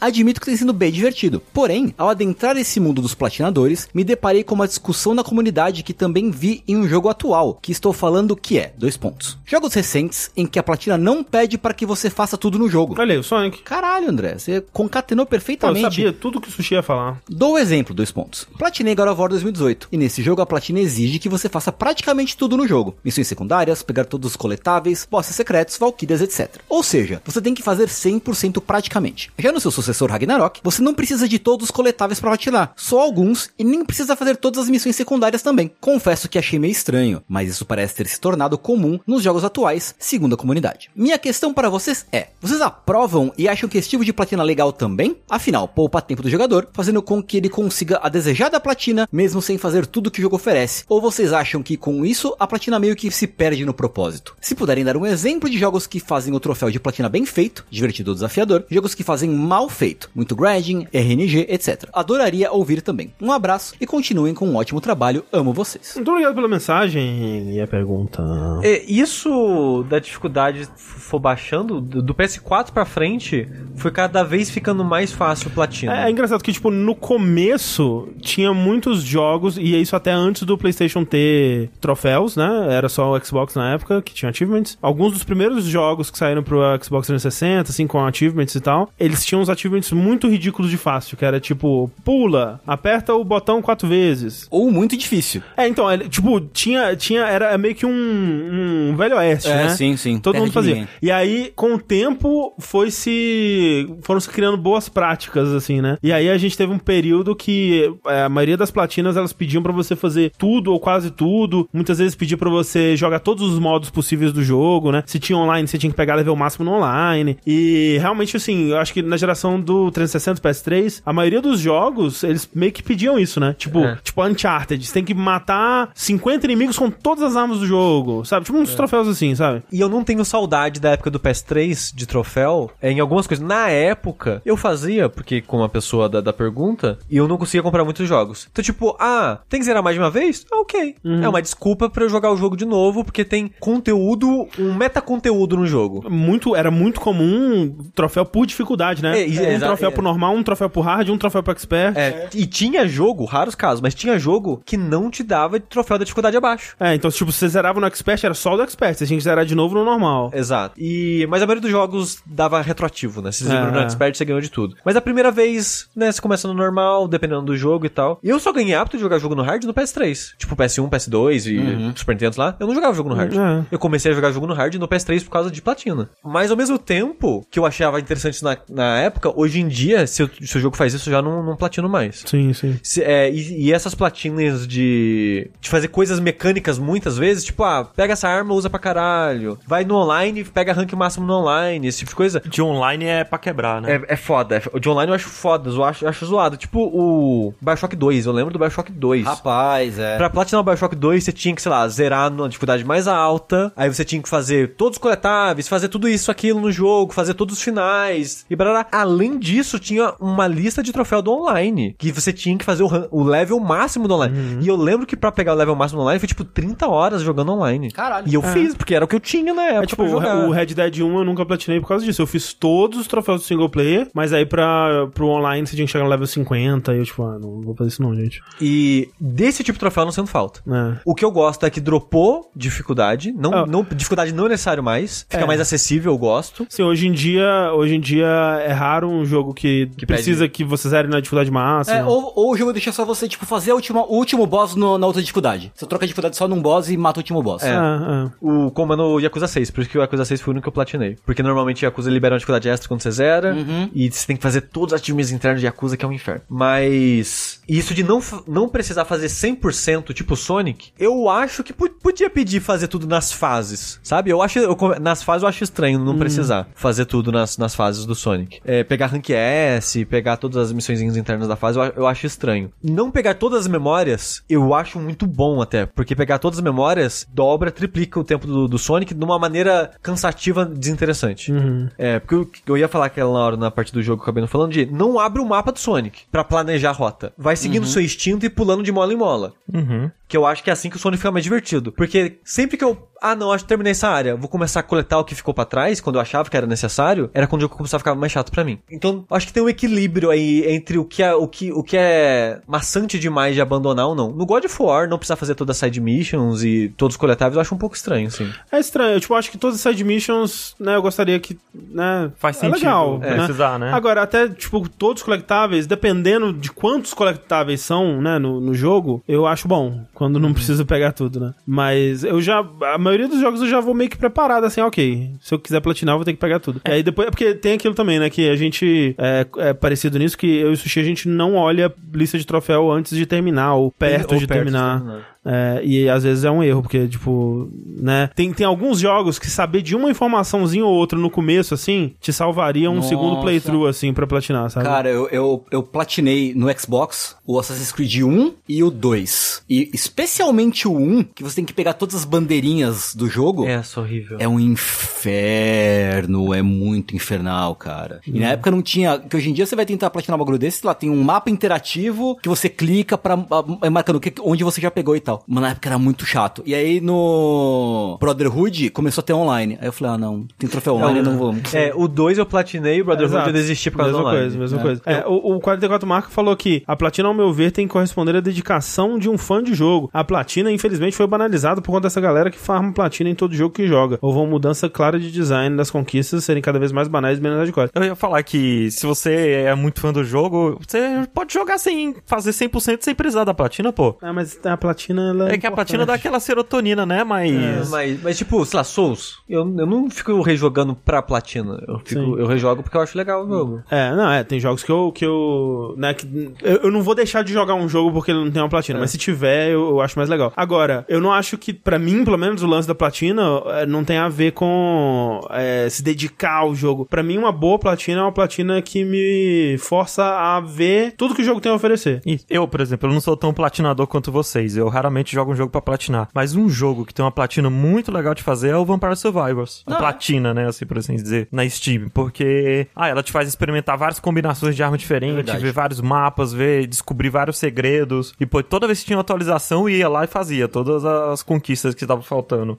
E eu fiz isso até hoje. Aí eu tenho o jogo platinado por causa disso. E é, tipo, delicioso de ir fazendo as conquistas dele. É, mas hoje em dia, o de fazer 100% do jogo, eu acho que seria legal ainda pedir, dependendo do 100% do jogo. Mas dificuldade, por mim, é a coisa a melhor coisa a ser feita é tirar a dificuldade pra ficar mais acessível. Sim. E jogos com acessibilidade, acessibilidade não desligar troféu. Hum, Porque, gosto, eu, hein, porque eu gosto. acho uma punição pra É. pessoa que precisa da acessibilidade. Sabe o que, que eu acho que todo jogo devia fazer? Devia fazer que nem Nier Automata, que você pode comprar o troféu dentro do jogo. Isso aí, cara. E o Kotaro é visionário demais. Visionário demais. Porque eu, eu comprei várias troféus do. Automata. Vários, Não, vários, porra, vários. podia eu vários. ter isso no zerei, fiz, fiz- eu zerei, eu zerei, fui lá e comprei o resto. Nem vi lista de troféu. Nossa, não, não fiz porra eu não pesquei. Não, nem nossa, nossa, sai daqui. Nossa, O pior, o pior que eu, no Nier Automata, a única coisa que eu não fiz foi evoluir todas as armas. Que é, também é chato pra caralho. É, o mais pescar eu pesquei. Nossa, não. Mas assim, quando você fala assim, ah, platina escrota, a primeira que me vem à mente é o Mortal Kombat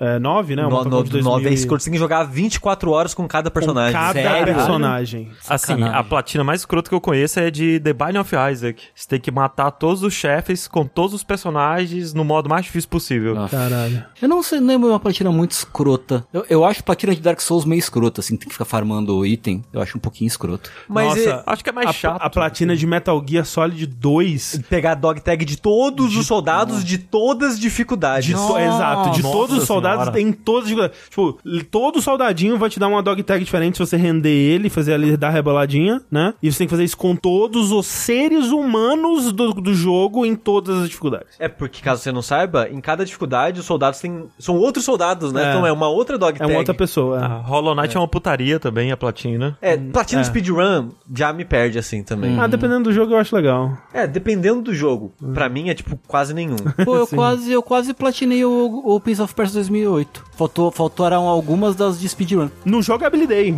Vamos, Platina de Prince of Persia 2008. Bora, porra! Aí.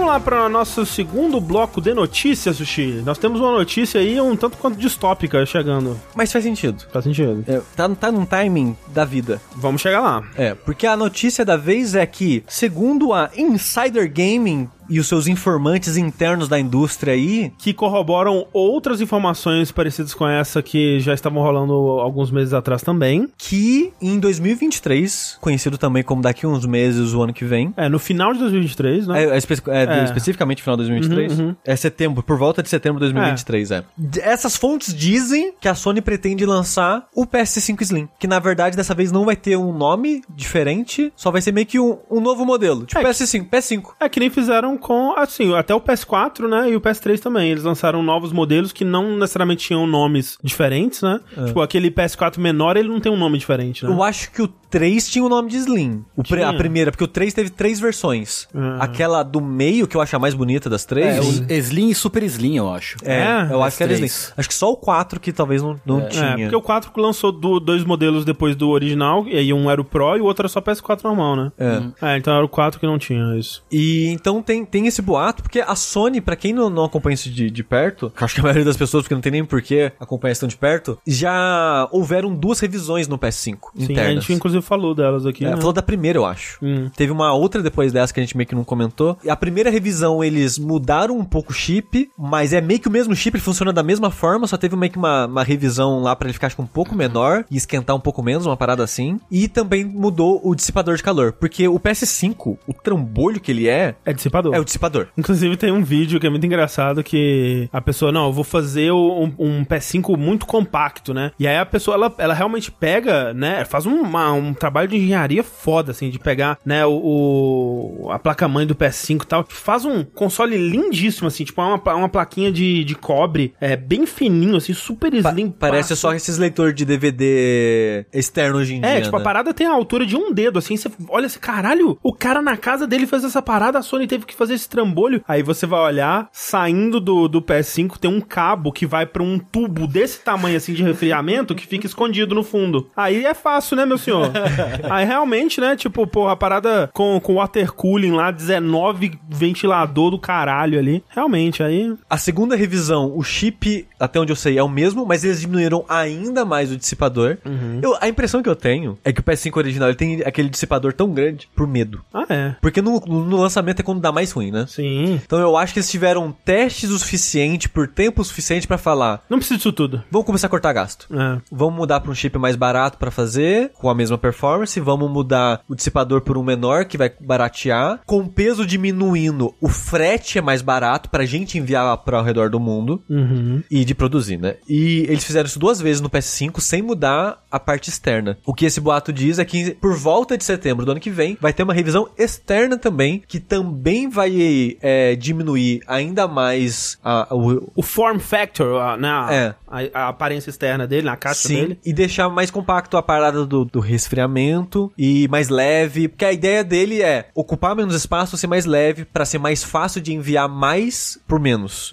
Tipo, você vai pegar um, um container, vai caber mais PS5 dentro de um container, então a gente vai chipar menos container, que pra quem não sabe, tá tendo uma crise de container na China, porque a maioria das coisas sai da China ou por volta da região ali da China, do sudeste asiático, e tá, tá uma crise, não tem container. É muito caro o frete lá agora. Teve uma explosão, não sei como é que tá agora, mas quando eu tava comprando mais board game, que foi uma, uma área muito afetada por isso, porque é tudo impresso na China, é tudo caixa gigante, é, e muita empresa de Kickstarter fez o Kickstarter, tipo, sei lá, em 2019, o jogo ficou pronto no começo de 2021, falou, gente, fudeu, o dinheiro do Kickstarter não dá pra enviar. Porque o que a gente cobrou de frete, o frete agora é 5, 6 vezes o preço. Não relacionado a isso, mas eu fiz parte do Catarse aí do Yu Yu 20, que foi uma, um álbum é, tocando músicas clássicas de Rock Show pelo pessoal que fez a, as músicas na época da manchete, né? Ranzé, o Luiz Carneiro, esse pessoal aí. É, e eles não conseguiram mandar o vinil ainda, porque eles foram fazer numa fábrica, eu não sei se é na Ucrânia, mas perto da Ucrânia, logo antes de começar a guerra. Caralho. E aí, tipo, né, escassez de, de matéria-prima, teve uma puta onda de calor que estragou os discos também, que parece que é, é, deforma muito fácil, né? E tô esperando, e tem uns dois anos esse negócio aí já. Caralho, dois anos. Não, acho que deve ter um ano, assim, vai. E assim, foda-se a Sony, mas faz sentido essa decisão dela com uma empresa de vamos fazer isso,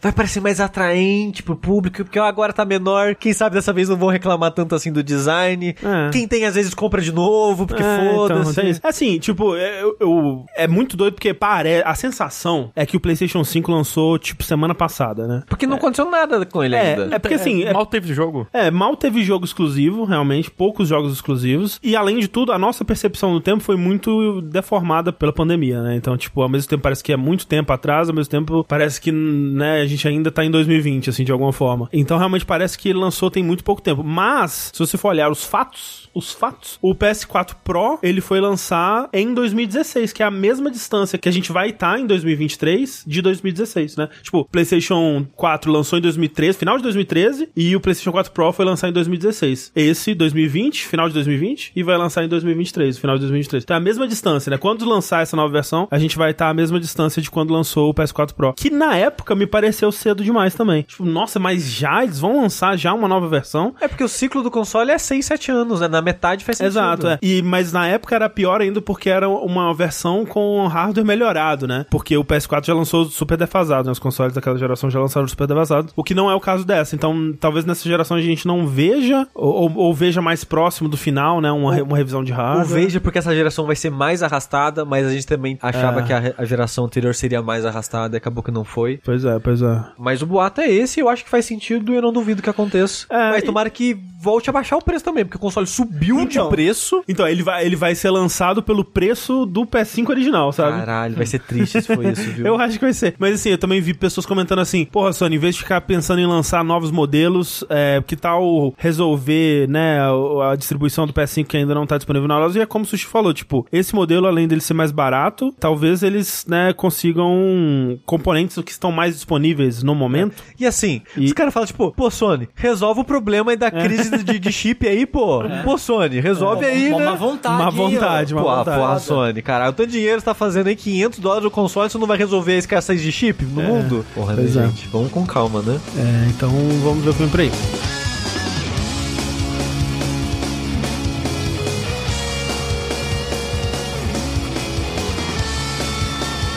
A outra notícia que eu tenho aqui não é relacionada a PlayStation 5, mas é relacionada a, é a, é a treta do dia. Que essa notícia, ela na verdade ela saiu semana passada quando a gente tava pra. Acho que foi no dia da Foi gravação. no dia da gravação e eu E ela era, uma- ela era uma treta muito extensa. ela é muito grande, eu falei, não vai dar pra colocar na, na pauta agora, mas é, é uma treta interessante. Que é mais uma dessas tretas que a gente tá vendo algumas aí acontecendo, né? A treta do, do Bayonetta, a treta do, do, do Disco Elysium, que é uma pessoa fala uma coisa, aí outra pessoa vai lá e fala, não, era, na verdade era o contrário disso. Aí a outra pessoa volta, não, na verdade essa segunda pessoa estava mentindo, era o contrário disso. E a gente tá vendo um pouco disso com é, essa, essa, o que tá acontecendo agora, que pra quem não sabe, Mick Gordon é um compositor de, de né, um compositor de música, trabalha muito com videogames e ficou muito famoso por voltas meados de 2016 por ter trabalhado na trilha de Doom 2016, né? O, é uma trilha que foi muito premiada, né? E que é, é, o que ele trouxe ali pro, em termos de, de metal, né? Pro, pro, pro Doom, a visão musical que ele trouxe pro Doom foi muito única, muito interessante. É, e aí, beleza, né? Ele fez né, essa trilha de Doom 2016, fez um bocado de sucesso, fez um bocado de barulho, voltou pra fazer a trilha do Doom Eternal, né? A sequência que saiu no começo de 2020. Quando o jogo foi lançado, é, na verdade um pouco antes, né? Na E3 de 2019, eles anunciaram uma edição especial, uma edição de colecionador do Doom Eternal, onde você ganharia um monte de bônus, incluindo é, um download digital da trilha sonora do Doom Eternal e também do Doom de 2016, compostas pelo grande Mick Gordon aí. Quando o jogo lançou, a trilha não estava lá, né? E inclusive, até, acho que até antes do jogo lançar, o próximo do lançamento, eles falaram: olha, a trilha vai dar uma atrasada. É, a gente tá trabalhando nela pra entregar a melhor coisa possível aí pra vocês, a trilha não vai rolar agora. E aí, é, com, rolou um pouco mais de atraso, a trilha foi atrasada, mas lançou. Quando a trilha lançou, algumas pessoas acharam estranho, tipo, a- algumas pessoas começaram a abrir e comparar com a trilha do Doom 2016, é, abrindo em tipo, programas tipo Audacity pra ver a, a, onda da trilha, e começaram a comparar as duas e falar, nossa, a trilha do Doom Eterno comparada do 2016 tá muito mal mixada, né? Até tinha, tipo, músicas que apareciam nas duas, aí dava pra comparar, assim, uma, uma com a outra, e viam que que aconteceu, né? Eles, né, perderam a mão aqui na mixagem dessa trilha, e o Mick Gordon, ele apareceu em alguns desses tweets falando assim, olha, eu não tive nada a ver com a mixagem dessa, dessa música aí, eu mixei algumas faixas só do álbum, mas essa aí não teve nada a ver comigo, por isso que tá uma, uma merda, assim, basicamente era isso. E aí, né, a comunidade estava em polvorosa, assim, algumas pessoas já estavam, né, reclamando, ué, o que aconteceu com a, com a trilha, tá tão aguardada e tudo mais. E aí o, o Marty Stratton, que é o diretor da id Software, apareceu numa comunidade do Reddit pra falar que realmente, né, a gente lançou esse álbum aí, que só 11 das 59 músicas foram de fato mixadas pelo Mick Gordon. É, as outras músicas foram mixadas pelo nosso engenheiro de som da id mesmo, por quê? Porque o Mick Gordon não conseguiu cumprir aí com o seu contrato, né? Se provou um cara difícil de trabalhar, né? A gente não conseguiu, a gente deu ampla, amplo prazo e amplas ferramentas pra ele conseguir entregar a trilha que estava contratualmente exigida dele e ele simplesmente não entregou porque ele é incompetente. Tipo, não usou necessariamente essas palavras, mas essa era a ideia por trás da trilha. Isso em, em maio de 2020, né? Bem próximo do lançamento, né? Não surpreenderia ninguém aqui dizer que o Mick Gordon sofreu bastante com isso, né? Que sofreu bastantes ataques aí da, da de, de jogadores, quem diria, na verdade. E eis que, na semana passada, muito tempo depois, muito tempo depois, mais de dois anos depois, né? quase três anos depois aí, o Mick Gordon ele faz um post imenso E assim, no Reddit. imenso no... Mal descreve o quão grande é o É negócio. muito grande, tipo, é uma bíblia, assim, ele escreve, né, é um Qua- livro é, ali. 4 mil palavras. É, é só isso, acho que é mais. Eu tinha visto no, no, no matéria falando que era 4 mil. Mas assim, é muito grande. É, É muito muito, muito texto. É muito texto. É, eu acho que 4 mil palavras é o do Mark Stratton no, no Reddit. O É, dele é, ser. é, é maior ainda. E o Mick Gordon, ele explica exatamente o que aconteceu. E ele conta que, né, assim, dando um resumo, assim, porque eu acho que, é, mesmo se você não entende inglês, dá uma, aquela traduzida do Google lá, porque é uma história muito fascinante. E, assim, é uma história, se você quer passar raiva, tipo, se você quer, ficar- quer ficar assim, caralho, como bando de filho da puta, você lê essa história dele. Porque mesmo que ela não seja verdade, mas, assim, eu acho que é verdade, porque ele escreve com tantos detalhes, com tanta... é, E ele dá umas evidências boas post. ele posta, é, tipo, ele posta, né, screenshots pra provar que realmente esses e-mails existiram, esse contrato foi na data que eu tô falando, e ele faz, né, ele pega o post do Mark Stratton é, linha por linha ali e, e ele desprova, né, fala por que que isso aqui que ele falou tá errado e tudo mais. É aquela coisa, se o Mick Gordon estiver mentindo, ele é o Coringa, tá ligado? Tipo, ele é, é o, o rei da, da maldade, assim, ele é, ele é satanás, assim, vindo na Terra. Porque é muito convincente, né, o, o, o que ele escreve ali. E é, e assim, é de, é de roer os dedos de tanta raiva que dá por ele, assim, sabe? Porque, dando um resumo, quando ele, ele começou, teve muita burocracia, né? Eles fecharam que ele ia fazer a, a trilha do Doom Eternal, mas até ele começar, ele já perdeu algumas semanas ali por conta de burocracia. O que eles tinham combinado com ele é que ele tinha que fazer é,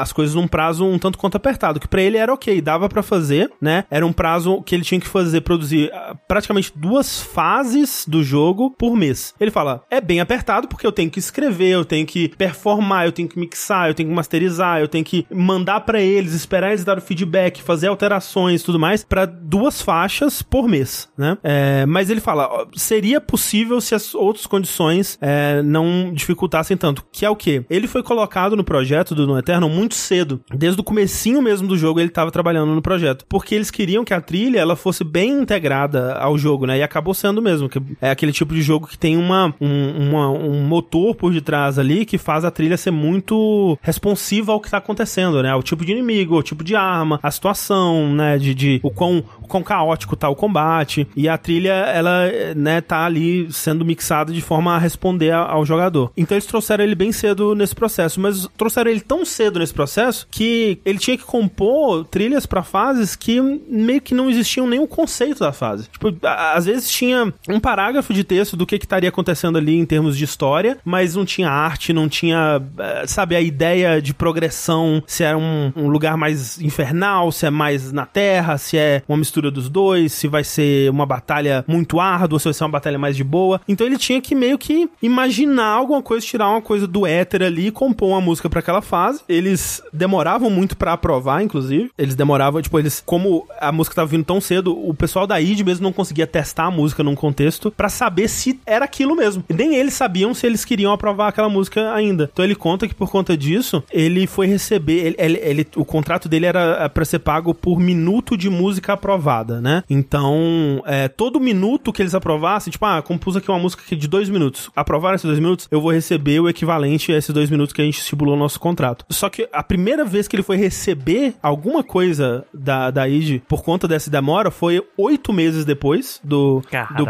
primeiro, né, do- do- da primeira composição que ele mandou. E a segunda vez, 11 meses depois desses oito. E ele, tipo, implorando, meu Deus, é, é o único trabalho que eu tenho, gente. Pelo amor de Deus, me paguem aí, porque, tipo, tem um ano que eu não recebo nada. Meu dinheiro tá acabando, eu preciso sustentar minha família. E trabalhando que nem corno, né? E trabalhando que nem um corno, com crunch e, o- e os caralho a quatro, né? É, ele fala que no final o crunch foi tão forte que ele trabalhava 20 horas por dia. 20 horas por dia, dormia no escritório, dormia, né, vivia de, de hot pocket, não via a família há semanas e, e tudo mais, né? E aí tem um, um uma, alguns detalhes interessantes nisso aí, que é, ele compunha a música, né, vamos dizer, ele compôs ali uma música pra fase tal. Eventualmente depois a id vai lá e fala assim, putz, não aprovamos essa daí, vamos tentar outra ideia. Esse pedaço que ele jogou fora, ele não cobra por esse pedaço. Tipo, ele vai, ele, a- o contrato dele é, ele cobra por música música que foi aprovada. Então, todo esse trabalho de, de criar, de tomar feedback, de mudar, de descartar e tudo mais, tá incluso, né, no, no valor que ele tá cobrando, porque é parte do trabalho, né? Tipo, o compositor sabe que, né, todo o trabalho artístico, na verdade, sabe que,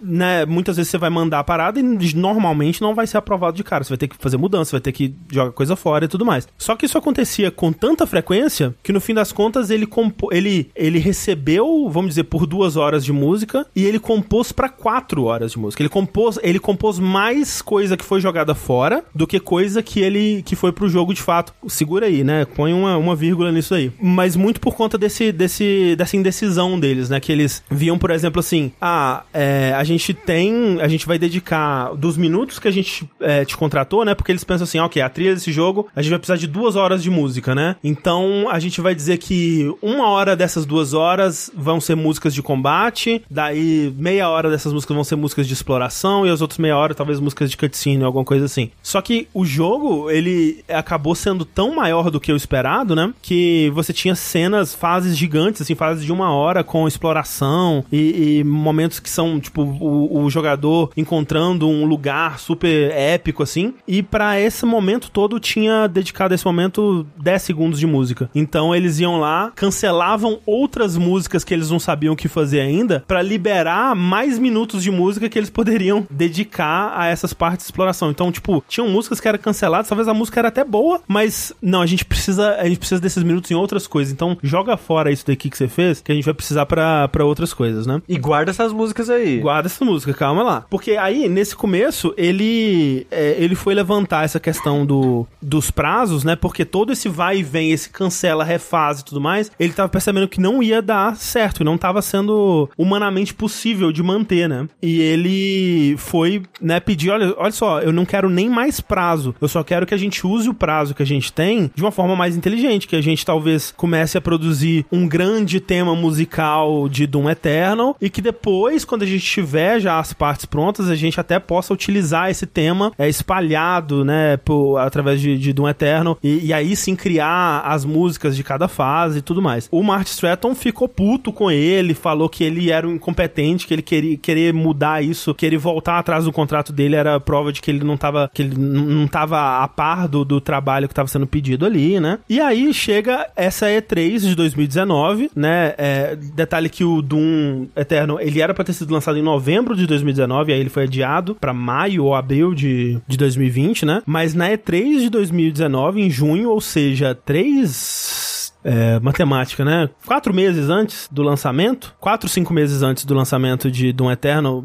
pré-adiamento, eles anunciam essa edição especial de colecionador que tem essa trilha sonora do, do Mick Gordon. Ele não tinha sido avisado que essa trilha ia existir. Tipo, ninguém falou para ele que ele tinha que compor também a trilha sonora. Porque assim, uma coisa que é importante ser notada aqui é que a trilha de um jogo tipo Doom Eternal é muito diferente de uma trilha, vamos dizer, de um, de um Sonic, de um Street Fighter, que tem um loop é, rodando ali, né? E você pega esse loop e põe num álbum, né? Na trilha de um jogo como Doom Eternal, o que o compositor faz é mandar centenas de pequenos pedacinhos de música que vão ser colocados lá na, na no, no, motor sonoro do jogo para gerar essa trilha, né, dinâmica. dinâmica, né, que tá rodando ali. Então você não tem no processo de trilhar o jogo, você não tem uma trilha que pode ser escutada por um ser humano, né? Cabe ao compositor depois pegar esses temas principais e aí gerar uma música com começo, meio e fim para colocar num CD. E esse processo, não vou dizer que é tão trabalhoso quanto compor do zero, mas assim, é trabalhoso pra caralho. E é um né? outro contrato. É um outro, é, outro trabalho, é, né? E, tanto que o texto gigante dele, ele começa estabelecendo isso de, ó, o contrato de compor é uma coisa, o contrato de trilha sonora é outra coisa, Exato. porque o compositor é um outro trabalho. Ele vai é ter que pegar trabalho. isso daí e transformar uhum. nas músicas que você acabou de explicar. Então, não tinham estabelecido isso em nenhum momento, eles não tinham sequer conversado sobre isso, em nenhum momento desse contrato dele. E aí, do nada, eles anunciam que, não, vai ter o CD com a trilha sonora do Mick Gordon, tipo, cinco meses antes do, do jogo lançar. E a primeira vez que ele fica sabendo é quando ele tava assistindo a E3. Tipo, ele viu o trailer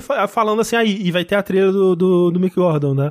Como assim, gente? Né? E aí, ele descobre, né, quando o jogo é adiado, tudo bem, é, é, ele lança lá em, em abril, maio, alguma coisa assim. E quando o jogo lança, ele descobre que, de fato, pagaram para ele é, o equivalente a 2 horas e 22 minutos de música no jogo, né? O equivalente em, em, em minutos que ele comprou, compôs pro jogo. Que era o contrato inicial, que era né? o contrato dele, mas no jogo tem 4 horas e 46 minutos de música dele. Por quê? Os caras pegaram todo o projeto que ele descartou, as demos, os rascunhos, tudo que ele tinha composto pro jogo, Que eles negaram. que eles recusaram, né? Músicas que eles falaram, não, essa aqui não tá boa não, descarta. E colocaram no jogo. Caralho, Na- que legal. essa parte, Legal. quando eu li isso, eu não acreditei, É assim. inacreditável isso, cara. É, cara, é impossível. Tipo, inclu tipo, depois a gente vai ver que, é, é, né, ele não, como a gente falou, ele não trabalhou no CD de trilha sonora que saiu, né? Foi um, um designer... Eles trabalham um cadiquinho. É, ele, é, exato. O CD, a maior parte do CD foi feito pelo, por um, um- Pelo, acho que era o designer de som do jogo. é, um engenheiro de som do jogo, o designer de som. E ele fala que, tipo, no CD lançado de trilha sonora, tem música que foi recusada pro jogo pelo designer de som. Ele tava na chamada e falou: Não, Mickey, essa música aí não é legal, não. Tenta outra ideia, a gente vai descartar isso daí. Essa música, o designer de som foi lá e colocou no CD de trilha sonora do jogo. Caraca, é mu- muito inacreditável isso, cara. É muito, é muito louco. É tipo, é você fica corroendo, assim, você fica é, arrancando a sua própria cara quando, quando você vai ler esse texto. E aí, beleza, né? Eles, ainda assim, depois disso tudo, por conta do, do deles terem envolvido o nome dele, falado, o Mick Gordon vai fazer um CD de trilha sonora, ele tava tipo, se não tiver CD de trilha sonora, eu vou me fuder, né? Então eu, eu, eu vou tentar entrar em contato aqui com a id ele manda vários e-mails pra id falando, gente, tem tipo cinco meses aí pro, pro jogo lançar, vamos fazer CD de trilha, vamos fazer CD de trilha. E ninguém responde ele, ele eventualmente entra em contato direto com a Bethesda, e aí alguém da Bethesda responde ele e fala, tá bom, gente, vamos fazer o CD de trilha do Mick Gordon, e aí ele tem é, cinco meses, uma coisa assim, seis meses pra fazer o, o- uma trilha que, dado o prazo apertado, iam ser só 12 músicas que ele ia é, compor, que ele ia né, arranjar ali é, da trilha sonora toda do Doom Eternal. E aí ele tá trabalhando nesse CD. 13 dias, duas semanas antes do prazo dele é, esgotar, o cara da, da, da id, o, O Martin. o, o Martin Stratton, ele manda um e-mail pra ele falando assim: olha, esse prazo que a gente tinha te dado aqui, que inicialmente era um prazo bem- meio flexível, né? A gente até falou, tipo, Te dá um bônus. é, né? você. Se você.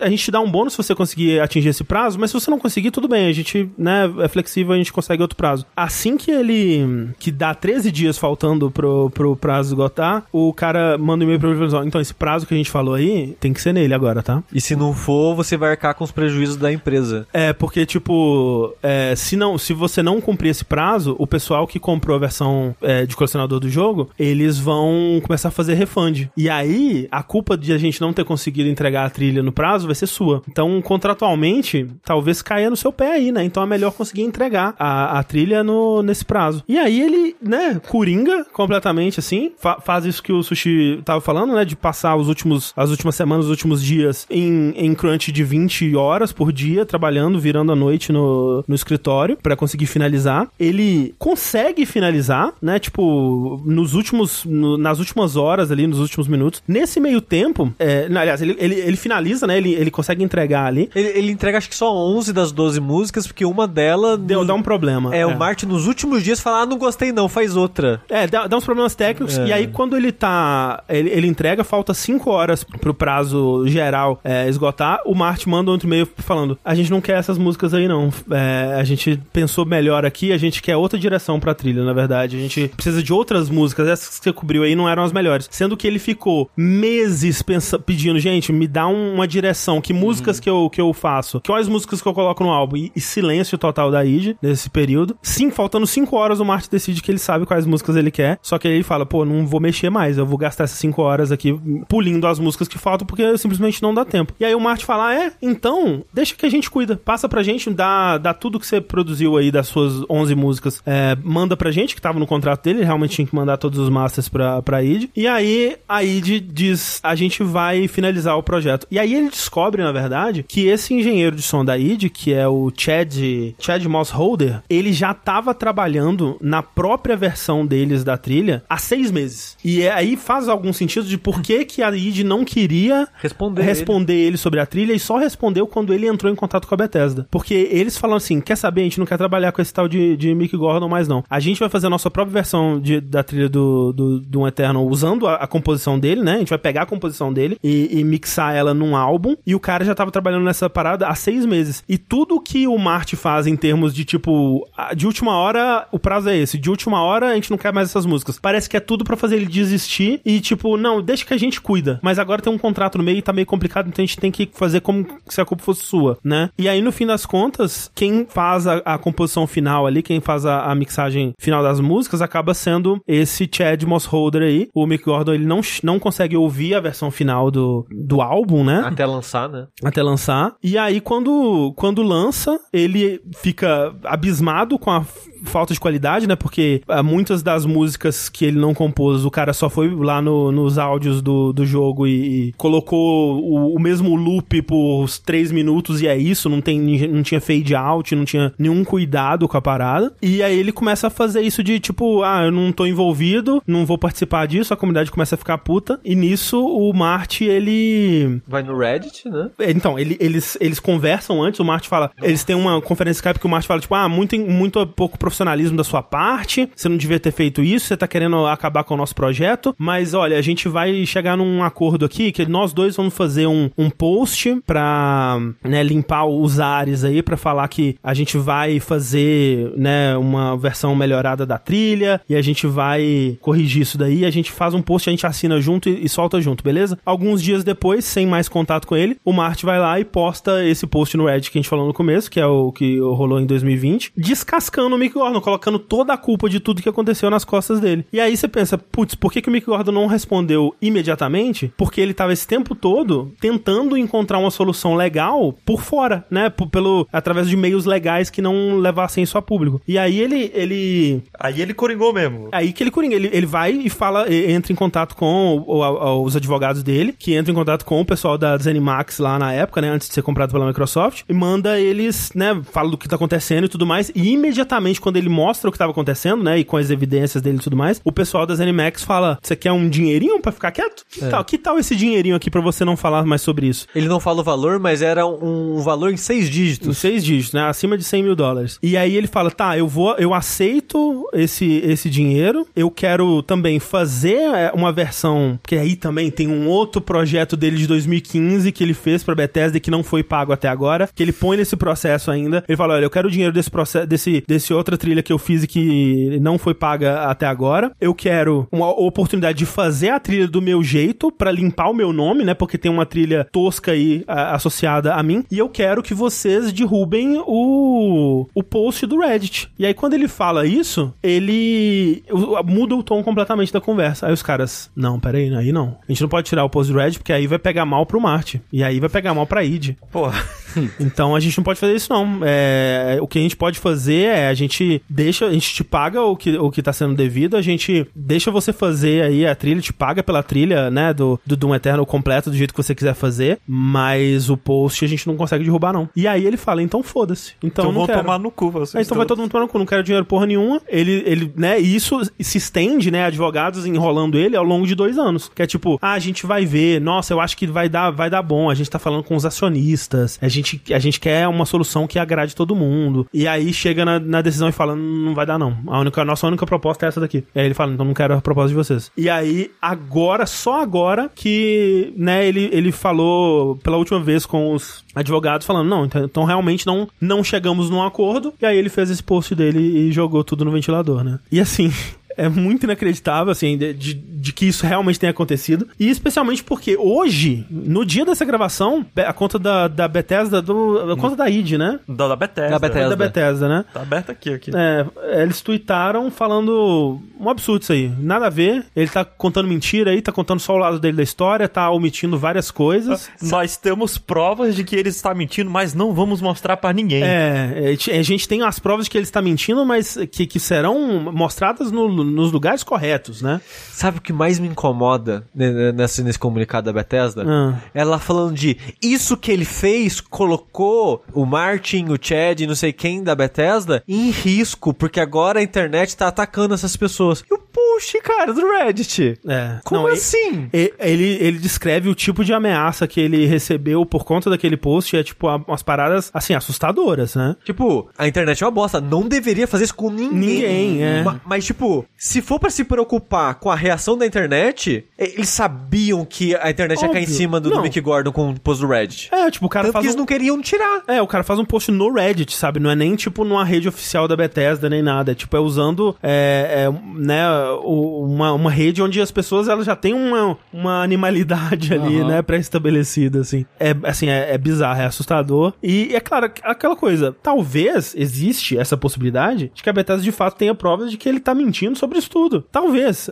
Ele vai ser o maior mentiroso do século, porque essa história dele é tipo... Um mestre criminal. é muito bem contado e tem muitos detalhes e tem muito, muito, muitos prints, né? Muitas coisas ali. Assim, impossível não é. Né? Mas fica muito aquela coisa de tipo, então tá, então me mostra, sabe? O que que você tem aí pra, pra provar o seu lado, sabe? Porque fica muito difícil de duvidar do que ele tá contando agora. E é foda porque, tipo, que o lado da Bethesda, do texto do Reddit, por exemplo, é muito de, ah, ele é uma pessoa muito difícil de trabalhar, não entregava as coisas no prazo, é incompetente, mas trabalhou com ele num projeto antes do Doom, trabalhou com Sim. ele no Doom, ganhou um monte de prêmio, tudo Não, e- pagou pau pra ele, e ele- que chamou ele de volta como uma das primeiras coisas do Doom Eterno era ele. Se ele fosse tão ruim de trabalhar assim, já teria aparecido isso antes. e botou o nome dele na, no negócio da, Na- da, É, do e, colecionador. e continuou botando, É, né? entendeu? Tipo, mesmo quando eles lançaram a trilha sonora que já não era, né? Que era tipo 10% dele, 90% do outro cara, eles no Twitter, no, né, no post que, que, que eles fizeram, é tipo, lançou, enfim, a trilha sonora de Doom Eternal, de Mick Gordon, né? Então é. Se ele fosse tão ruim assim, os caras não ficariam, ficariam usando o nome dele assim. É, qualquer-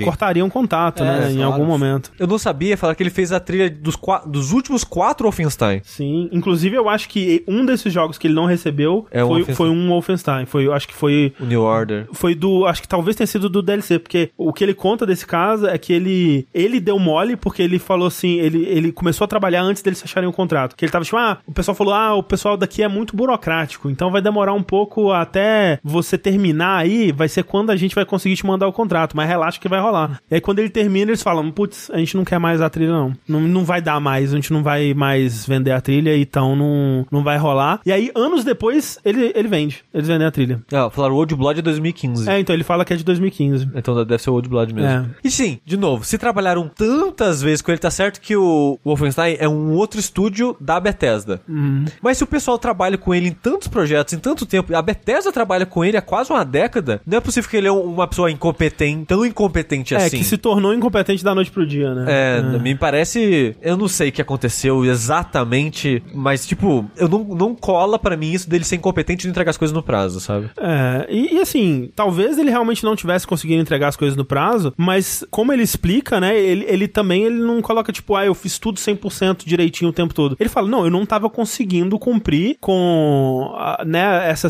essa situação que eles me, me apresentaram, né, a, o- a agenda, né, o, o- as metas que eles me deram no começo, mas eu não fiquei parado. Eu, tipo, eu fui lá, eu tentei conversar com eles, eu tentei oferecer uma solução, né, eu não só fiquei reclamando, eu não só fiquei falando que não dava, eu fiz uma, tipo, eu apresentei uma forma melhor que pra mim funcionaria pra resolver esse problema, e aí me ridicularizaram, né, me, me xingaram, me insultaram, então, assim, é, é, é bizarro. Quero ver se vai ter próximos episódios dessa novela, se essa a ameaça da, da Bethesda foi só pra, tipo, não é isso não, hein, gente? E vai ficar por isso mesmo, ou se eles realmente vão, de alguma forma, levar isso pra justiça ou o quê? Porque o lance todo também, que é muito é, aparente, né, o que tá acontecendo, é o quão rápido a Zenimax na época foi de oferecer um acordo pra ele, né, um dinheiro pra ele ficar calado. Que normalmente, nesses casos, é a empresa sabendo, não, Vai cê- dar ruim. Você tem razão. Você tem v- você está no seu direito aí, a gente só não quer levar isso para as últimas consequências legais, né? É, é como sempre, né? Um acordo é sempre. Vai favorecer quem ia se fuder, né? É, No, exatamente. no caso, a empresa. Sim. Então a empresa, a empresa fez um acordo, que é melhor pra ela fazer o acordo do que não fazer o acordo. Exatamente, exato. É isso, então, essa história é muito louca aí. É. Eu, eu recomendo, quem, especialmente se você é, conseguir ler inglês, mas mesmo se não conseguir usar a tradução do navegador aí, pra ler a história com todos os detalhes, que é realmente uma, uma saga, assim, de. Se você, se você está precisando. Putz, o Brasil não está me deixando com raiva o suficiente nesses últimos dias. Se você quer passar uma raivazinha, vai ler lá.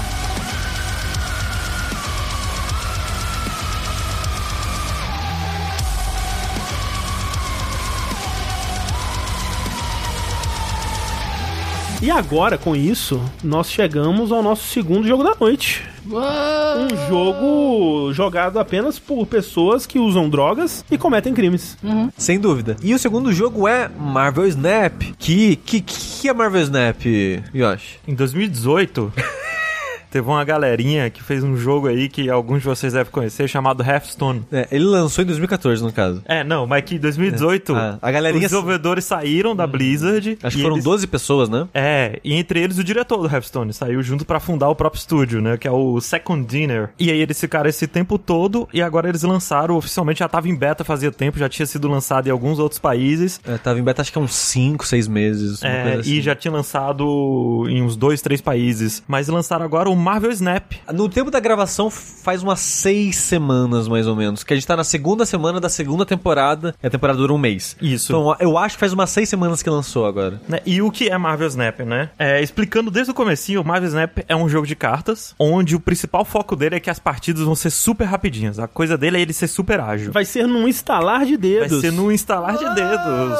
E como é que ele funciona? Você vai jogar contra outro jogador, é 1x1. Cada pessoa tem um deck de 12 cartas que vão ser personagens da Marvel. E cada personagem da Marvel vai ter um, um custo de mana, um poder, e a maioria deles vai ter uma habilidade. E o tabuleiro vai consistir em três locais. E você joga esses personagens nesses locais. No final da partida, que só dura seis turnos, é muito importante ressaltar que é muito é fixo, rapidinho. né? Os turnos são fixos. É, tem algumas coisinhas aqui a colar que mudam, né? Mas aí é coisa do jogo. E aí, no final do- da partida, quem tiver ganhando dois dos três locais, vence. Mas a principal mecânica dele, assim, a principal né, né? Mas a, a coisa que mais diferencia ele pra mim é essa mecânica do snap, que é o truco. Por quê? Como funciona? No Marvel Snap, você ganha cubos, que é tipo, ah, o cubo do infinito. E a cada 10 cubos você sobe um rank. E todas as partidas valem um cubo. E no final, no último turno, ela vale o dobro. Então a partida que chega até o final fica valendo dois cubos. Só que se eu der surrender antes, se eu fugir, se eu desistir, eu perco só um cubo, entendeu? E meu oponente só ganha um. Espero que não tenha soando confuso. Falo cubo, cubo, já, cubo. já me perdi É, completamente. a pessoa pode cortar a- o bo do cubo e fazer tudo cu. Mas então, a coisa é, você pode dar o truco, você pode fazer o snap. Seis! É 12? Yeah, porque só pode ter. Cada jogador pode dar um snap, dobrando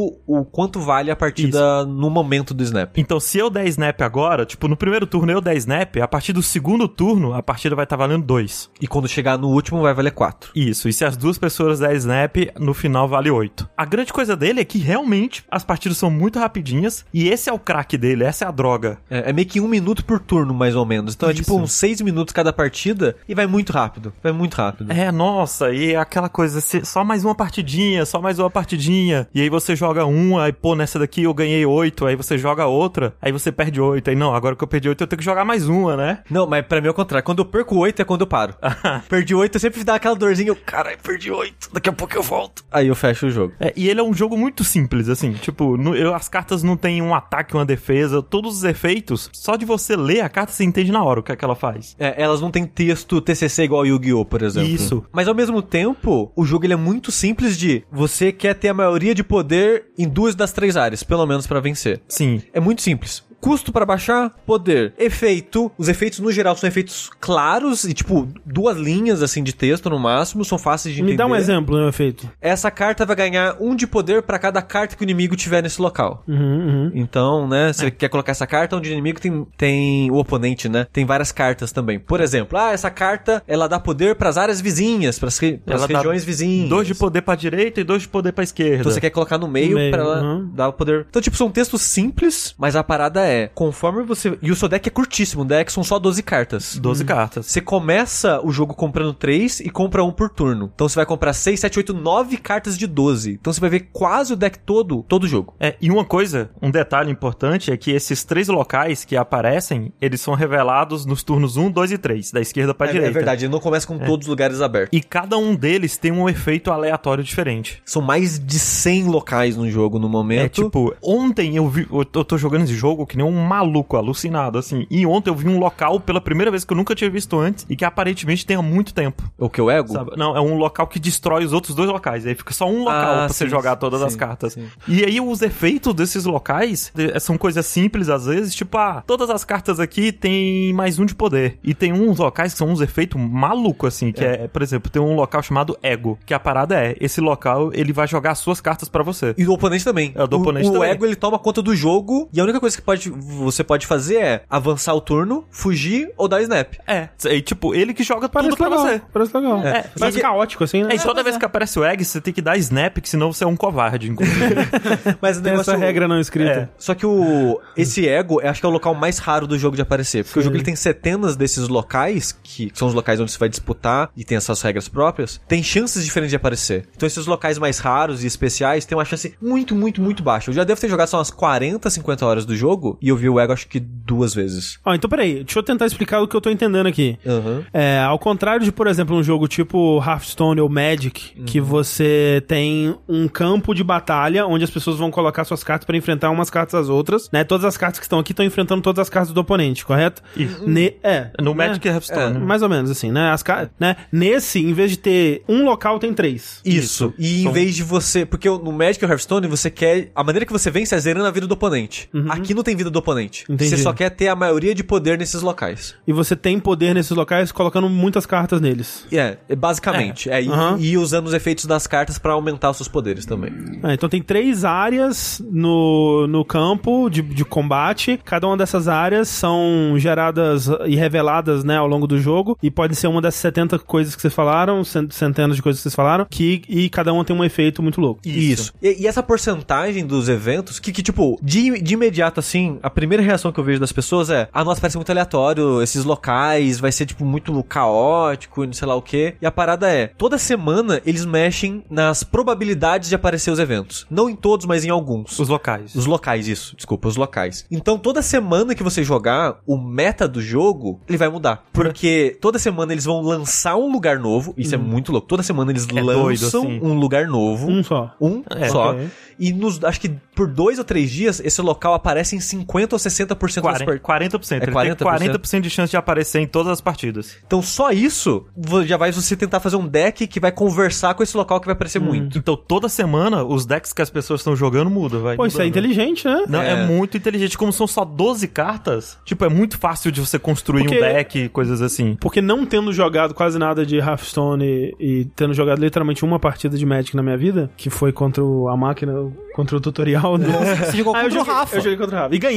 E ganhou? Porra, eu sou 100% de aproveitamento na minha carreira de Magic. Foda. É, uma coisa que eu ouço muito o pessoal falar é que o que estraga esses jogos são quando o meta ele fica desinteressante, né? É, É. e nesse jogo, me- assim, Ele a tem gente, meta. a gente vai chegar lá sobre o endgame do, do, do jogo, mas a maior parte, não a maior parte, mas a metade do seu processo com o jogo vai entrar no que a gente vai falar na, na maioria da- da- das situações aqui. E esses locais, além de ter os locais novos, também tem os locais em destaque. Hum. Que eles pegam um, um local que já existe, vão dar destaque pra ele por um, dois dias aqui. E, por exemplo, agora acabou de sair o filme, né? Wakanda para sempre. Uhum. Lançou uma expansão de Wakanda. Hum. O passe de batalha de Wakanda. E aí todos os lugares em destaque que estão aparecendo são de Wakanda. Hum. E isso dá muita. dá pra perceber muito fácil que eles vão focar muito em lançamentos da Marvel, né? Ah, ó, Por exemplo, sim. não tem o Loki no jogo. E eu tenho certeza que o Loki vai sair com a segunda temporada da série, sabe? É possível. Sim. Porque a maneira que tá funcionando desde que eles começaram o beta e, mantiver, e tá se mantendo até agora essa estrutura, que eu acho que eles devem mudar ela com o tempo, ou dar uma sacudida, todo mês, que é toda temporada, eles colocam uma carta nova no jogo. E é só uma carta nova. Normalmente em card game, você mexe o meta mais. Ah, e uma parada, essa carta nova, você só pega ela com dinheiro. Com pagando. dinheiro. Hum. Com dinheiro de é verdade. 50 reais. Ela só vai aparecer grátis no jogo depois de dois meses. Mas a gente entra Ah, nisso. Ok, ok. É, eventualmente ela vai aparecer de graça no jogo, mas vai levar dois meses. Então, por exemplo, o, o Magic e Hearthstone. O Magic eu acho que é mais que o Hearthstone. O Magic acho que é quatro expansões por ano, né, Tengu? ou, ou já tá mais do que isso. Eu acho que hoje em dia é muito tá, mais tá do mais, que isso. tá tipo, assim, sem brincadeira, sai tipo uma. Sai, sai expansão nova mês sim, mês não. É porque Caralho. no o Magic é um pouco diferente que eles relançam, né, cartas. Ah, não, é, sim, sim. E tem os negócios especiais, e agora Não, tem sim. os, os com Street Fighter e os caralho a quatro, É. né? E Fora isso, né? Que nem conta para É. expansões isso aí. Mas Hearthstone, por exemplo, são três expansões por ano. A cada quatro meses vai ter uma expansão, e essas expansões, é, no meio delas, eles colocam um pacotinho, tipo, ó, umas 30 cartas novas aqui no meio, só pra dar sacudida no meta. Então é muito esforço pra esses card games pra pegar, manter o interesse das pessoas. Tipo, o card game físico. O Digimon, eu acho que são também são três expansões por ano. E vendo o vídeo de- da comunidade de Digimon e tal, o pessoal reclama que é muito lento. Hum. Pra mim é muito, porque eu não tenho dinheiro pra manter esse ritmo. Uhum. Mas o pessoal que é entusiasta de card game fala: demora muito pra sair carta. Eu quero mais carta pra fazer mais deck e mudar com mais frequência. E aí um problema que todo card game tem é tentar procurar esse equilíbrio entre o pessoal que joga casual e o pessoal pessoal que joga na loucura. É. Esse jogo, por isso que eu acho que vai mudar. Uma carta por mês me parece pouco, apesar que eles também colocam os locais. E os locais também já sacodem um pouco meta, mas ao mesmo tempo tem um limite, né? Porque você vai ver as mesmas cartas em contextos diferentes, mas as mesmas cartas. Mas tem uma coisa, fizeram data mining, né, no jogo e viram que no data mining contaram 67 cartas que não foram lançadas ainda. E tá, lá tem várias que já que estão prontinhas, já com arte, descrição e tudo. Com até variante o pessoal já viu, É, né? que a gente também não falou, né? Mas a maneira que esse jogo é. A principal maneira, né? Que esse jogo é monetizado é através do passe de batalha e através das variantes. E as variantes são basicamente skins pra carta. Ah, eu tenho a carta do Homem de Ferro. Ah, eu tenho a carta do Homem de Ferro feita pelo Dan Hip, que é o, o diretor de Jovens Titãs em Ação, que tem toda uma linha de skins só feita por ele. Ele fez quase todas as cartas do jogo na arte dele. Então é Aí- estético, né? é tudo só estético. É só estético, é só estético, puramente estético. Ok. E é caro, viu? É muito caro. Traduzindo pra real, é que tem dois tipos de skin no momento, a normal e a rara. A normal é 70 barrinhas de ouro, que é o, o recurso que equivale a dinheiro de verdade, que obviamente nenhum jogo vai aceitar dinheiro de verdade, sempre tem um recurso pra... blá, blá, blá, blá. E as, as skins raras são 1.200 ouros, barras de ouro. 1.200 barras de ouro é mais ou menos 100 reais. Uau. Caralho. Uau. Tem o Hulk pagodeiro? Não tem Hulk Não pagodeiro. tem o Hulk Pagodeiro. Aí me Mas perde. tem vários personagens com Venom. Mas tem o Hulk com o Toscolo. Tem, assim, as variantes mais feias das pixel art. Toda Ah, carta tem Parece NFT a porra das variantes pixel art. É horrível. É pra, pra conversar com o público do NFT. É, assim, toda carta, eu acho que toda carta tem uma variante pixel art e todas eu acho muito feio. É uns pixel art tão feinho. Mas por isso que eu acho que vai mudar. de- Deve vir, tipo, de tempo em tempo um pacotinho de expansão pra, tipo, olha, tem. Agora tem 20 cartas novas no jogo. O negócio é, eu não sei como que eles vão colocar isso pra novos jogadores, essas cartas. Porque esse jogo tem algo que, ao meu ver, é muito interessante e convidativo. Ah, do jeito que vocês estavam falando, eu achei que o, o Yoshi tá me mostrando a pixel Não, art. pega Mungor. É, porque ele me mostrou o pixel art do coisa aqui e eu achei, assim, né? De fato, não é aquela pixel art, né? Uau. É, porque tem um aspecto Ah, do ok. jogo que eu acho muito interessante, que eu tô começando a ver o problema nele, mas eu acho muito interessante, Ah, eu sei. que são os pools. Que porque card game, no geral, seja digital, seja físico, que aí o digital pega isso do físico, a maneira que você consegue as cartas é abrindo pacote. Na maioria dos card games, né? O Legend of Runeterra não é bem assim. Nesse jogo, como é que você consegue as cartas novas? Você tem que subir no nível de colecionador, de colecionador, e conforme você vai subindo nesse nível de colecionador, você vai ganhando bônus, e os bônus são essas cartas. Ao longo da trilha, e você consegue ver a trilha, você vai conseguindo cartas. É, e como funciona pra subir, né, o nível de colecionador? Quando, digamos que eu joguei uma partida e eu com o Homem de Ferro no meu deck. E aí no final da partida, o meu Homem de Ferro pode ganhar uma, um XP, uma experiência, e eu posso upar a minha carta do Homem de Ferro. E aí eu posso upar ela várias vezes. Aí quando eu upo a primeira vez, ele quebra o frame, sabe? Ele sai a arte dele. É, isso é, isso é, isso é interessante falar que, primeiro, esse upgrade é só visual e É estético, visual. você não melhora a pontuação da carta. E é tão engraçado que as cartas, elas foram pensadas, o design e a produção da imagem toda, é pensada no estágio mais evoluído e bonito da carta. Quando ela tá no mais simples, que é só o 2D chapado, a resolução é meio muito borrada, é esquisita, meio é. feia. Mas aí conforme você vai evoluindo a carta, ela, a imagem sai do frame, depois a imagem fica 3D, e como o jogo é, ele tem pra PC, mas ele é pensado mais pro celular, quando você mexe o, ce- o Aham. celular, você vê a profundidade, é muito bem feito. No É- PC também, quando você mexe o mouse, Sim, sim, a sim. cartinha vai mexendo Mas acho que junto. funciona melhor no É, celular. no celular é muito melhor. E assim, é um efeito que eu acho muito bonito.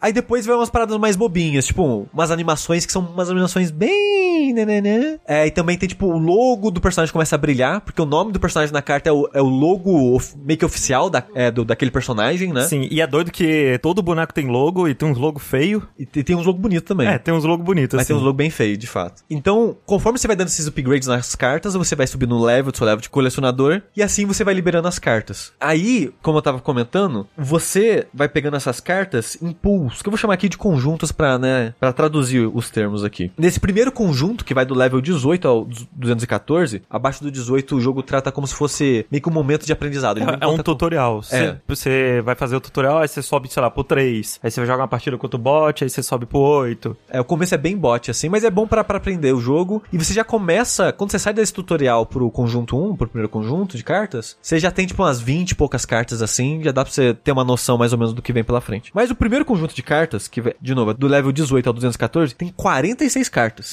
E você você sobe rapidinho. Eu cheguei no 214 em uma semana jogando. É, eu cheguei E- também mais ou menos em uma semana. E, não- assim. e não é jogando pra caralho, não. Tipo, é jogando fazendo as missões do dia. Ah, não, eu fui jogando um pra caralho.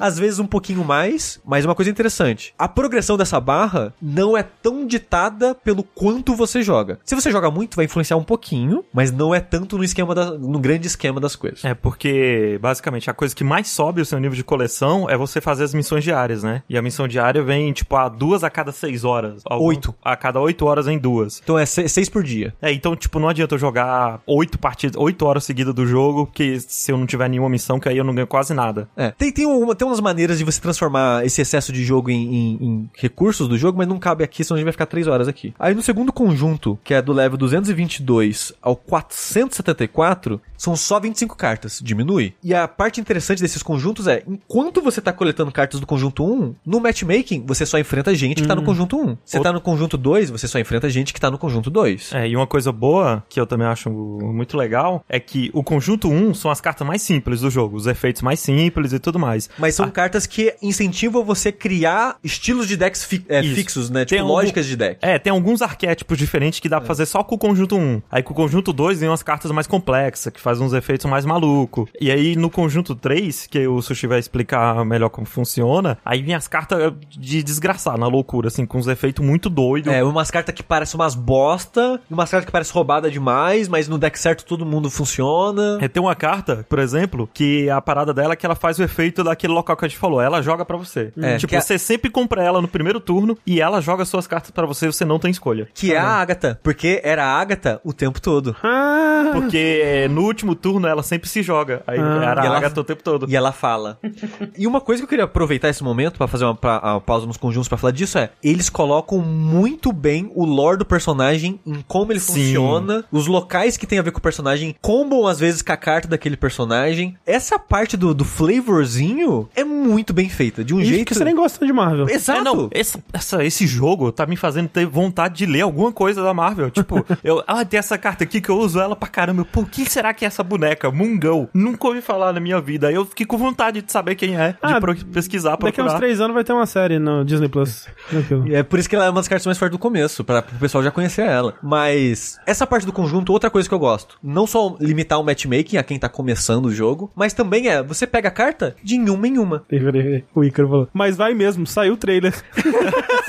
Não é possível. Não é possível, não é possível. É, animação, olha aí. Caralho. Mas faz sentido ser animação. Não, então, então eu, era plano o tempo todo, que não é possível. Mas então, você vai pegando carta de em uma em uma. Então, como você tem essas cartas que são meio que óbvias, os usos dessa carta, que elas são muito pensadas em criar um arquétipo de deck, é fácil. Você pega uma carta, você olha para sei lá, 20 que você tem, você, ah, eu acho que eu consigo encaixar ela aqui. É, eu acho que essa é melhor que essa. E aí É. você vai aos pouquinhos melhorando o seu deck e você nunca fica sobrecarregado, É, sabe? porque, tipo, você tá jogando um card game tradicional, saiu uma expansão, ah, toma 250 cartas aí, se vira. Pra quem tá aprendendo, ou até pra quem tá no meio do caminho, é muita, co- muita informação. E criar deck é algo intimidador. Que às vezes, tipo, sei lá, Magic, 60 cartas. Você quer muito terreno, mas tipo, ah, 60 cartas, faz o deck aí. Tipo, pensa em todas as, as interações e combos e coisas e tanto de mana que você vai...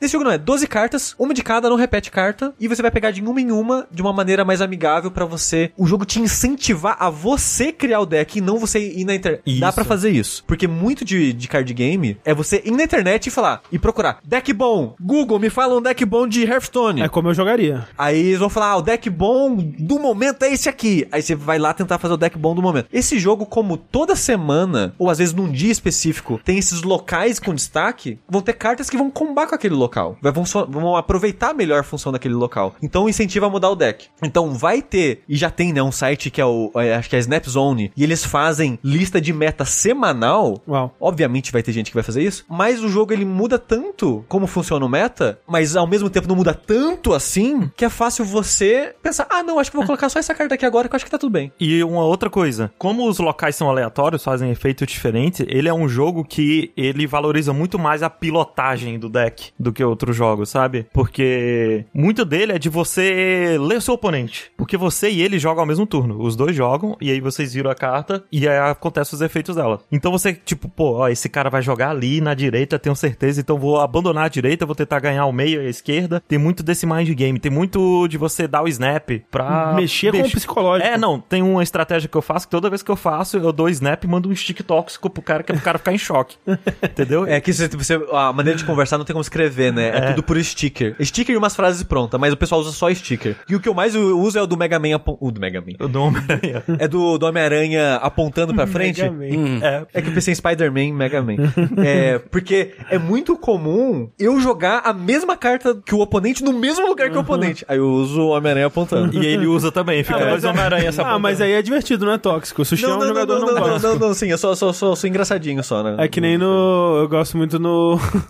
no Mario Party, né? Que agora é no Mario Party Super, Superstar lá, sei lá como é que chama, do, do Switch novo que tem aqui a, a coletânea, né? Dos Mario Party antigos. Que você tem esse negócio, né? E aí tem o, um que é o personagem batendo palma, assim, né? e aí sempre que acontece uma coisa de ruim, tipo, você caiu no Bowser, aí todo mundo manda batendo palma, assim. Então, nesse eu sempre mando o sticker do Thanos estalando os dedos. quando eu faço alguma coisa pra provocar o oponente. É. Eu sempre mando o Deadpool todo machucado. Ah, não, esse. Quando eu faço merda. É, então, esse eu mando quando eu faço merda. Tem um, um sticker que é o Deadpool todo machucado. Toda vez que eu faço merda, eu mando ele. Mas uma outra coisa que a gente não comentou é que esse jogo, ele é. No celular, ele é muito bonito, ele é muito tátil, sabe? Todas as cartinhas que você mexe vai ter um efeito diferente. E, e o Vai 3 fazer uma coisa diferente. E esse 3D da carta é o tempo todo da existência da carta no jogo. Ela na, sua partida. mão pequenininha tá lá em 3D. É, quando você. É que o jogo a gente não falou, ele é simultâneo. No turno 1, você escolhe a sua jogada e aperta vai. Quando vai de fato, revela as cartas meio que ao mesmo tempo. Tem uma ordem, mas não, não cabe entrar aqui na, na, em como funcionam as ordens do jogo. Mas você faz escolhas da jogada simultaneamente. E quando você revela a carta, ela meio que vai da mesa, levanta a face até o. bem próximo da tela e desce. E quando ela faz essa, essa girada, o 3D, o 3D faz. Uou! Aí você vê o efeito 3D da carta assim. É um jogo que eu acho que tem- ele, ele é muito bonitinho. Não, ele é muito bonitinho. Ah, a interface dele é. A interface, eu acho é, fe- a interface acho feia. Mas as É, cartinhas a são bonitinhas. É porque é interface de mobile, né? Eles têm uma versão pra PC, pra desktop, que eles estão fazendo uma versão widescreen, tá em desenvolvimento ainda, mas por enquanto é basicamente um emulador da versão mobile. É. E aí é muito esquisito quando você joga no PC. E Tem que virar o monitor pra jogar, que nem jogar Icaruga no PC. Isso. É, e as coisas, caso você queira gastar dinheiro nesse jogo, é mais caro no PC. É 10% mais caro tudo. Ah, é? Ah, é? Tem, tem a taxa, tem a taxa Steam. Que eu Taxa comprei PC. meu passe de batalha no PC. É, o parte de batalha no PC é 55, no celular é 50. Pô, paguei 5 conto a mais. Pois é. Fui lá pro Game New comprar faca. É, dava pra ter. É é um décimo de uma carta nova. Uma né? carta nova? Assim, nós falamos que a carta nova era 50 reais. É. é. É, é, um de- é o que? É. Mas, a gente tá falando do pool como incentiva, né? É, você criar deck, você pega a carta de, de- aos pouquinhos. Quando você chega no pool 3, Que é quando começa o jogo. é meio que o jogo de verdade É, agora. que é onde vai vir as várias mecânicas novas, onde a maioria das cartas estão. É, porque, eu ia falar, começa no level 486 e vai até o infinito. E são, no momento, 76 cartas. Então é quase metade das cartas tá no pool 3. Isso daí também é temporário por temporada? Não, não, Não, é fixo. fixo. Isso é fixo, é. Ok. Ah, a temporada é, é, tipo, é a carta nova. Sei. E tipo, crédito, ourinho, variante, Sei, são mais bônus assim. Umas missões pro passe, coisas assim. É, porque o passe tem muita coisa de graça também, pra te incentivar a fazer as missões do passe. Sim. A parada do pool 3 é, em vez de ser fixo as cartas, porque antes no, na- naquela barra de leve que eu falei que você consegue ver, você vê que vai ganhar uma carta, você não sabe qual. Então a parada é, você tá no pool 1, você vai liberar o pool 1 inteiro antes de ir pro 2. E, e são as mesmas cartas pra todo mundo. No primeiro conjunto, todo mundo vai pegar as mesmas cartas, só que em ordem diferente. Exato. No pool 3, em vez de vir a garantia de uma carta qualquer daquele conjunto, é um loot box. Ah! E é 50%, a princípio, 50% de chance de vir a carta, ou vai vir crédito, ou vai vir ouro, ou vai vir variante, ou vai vir coisas. Ou vai vir os boosts lá, que não, não cabe entrar em detalhe aqui também. E quando você chega no level 1000 pra cima, a chance de vir carta cai acho que pra 30%. Caralho. Hum. Então, pra você completar a coleção, eu vi o pessoal cal- calculando, é em torno de uns 5, 6 meses. Uau. Porque não é garantido, porque como agora vira porcentagem, não tem como ter certeza. Então, por exemplo, eu já vi gente comentando no Twitter que jogou o beta, que no level 2500 completou a coleção jogando sem gastar nenhum centavo. Hum. Mas ao mesmo tempo eu já vi gente comentando que só foi completar a coleção no 3500, por exemplo. É, e o foda é que você ganha carta aleatória, né?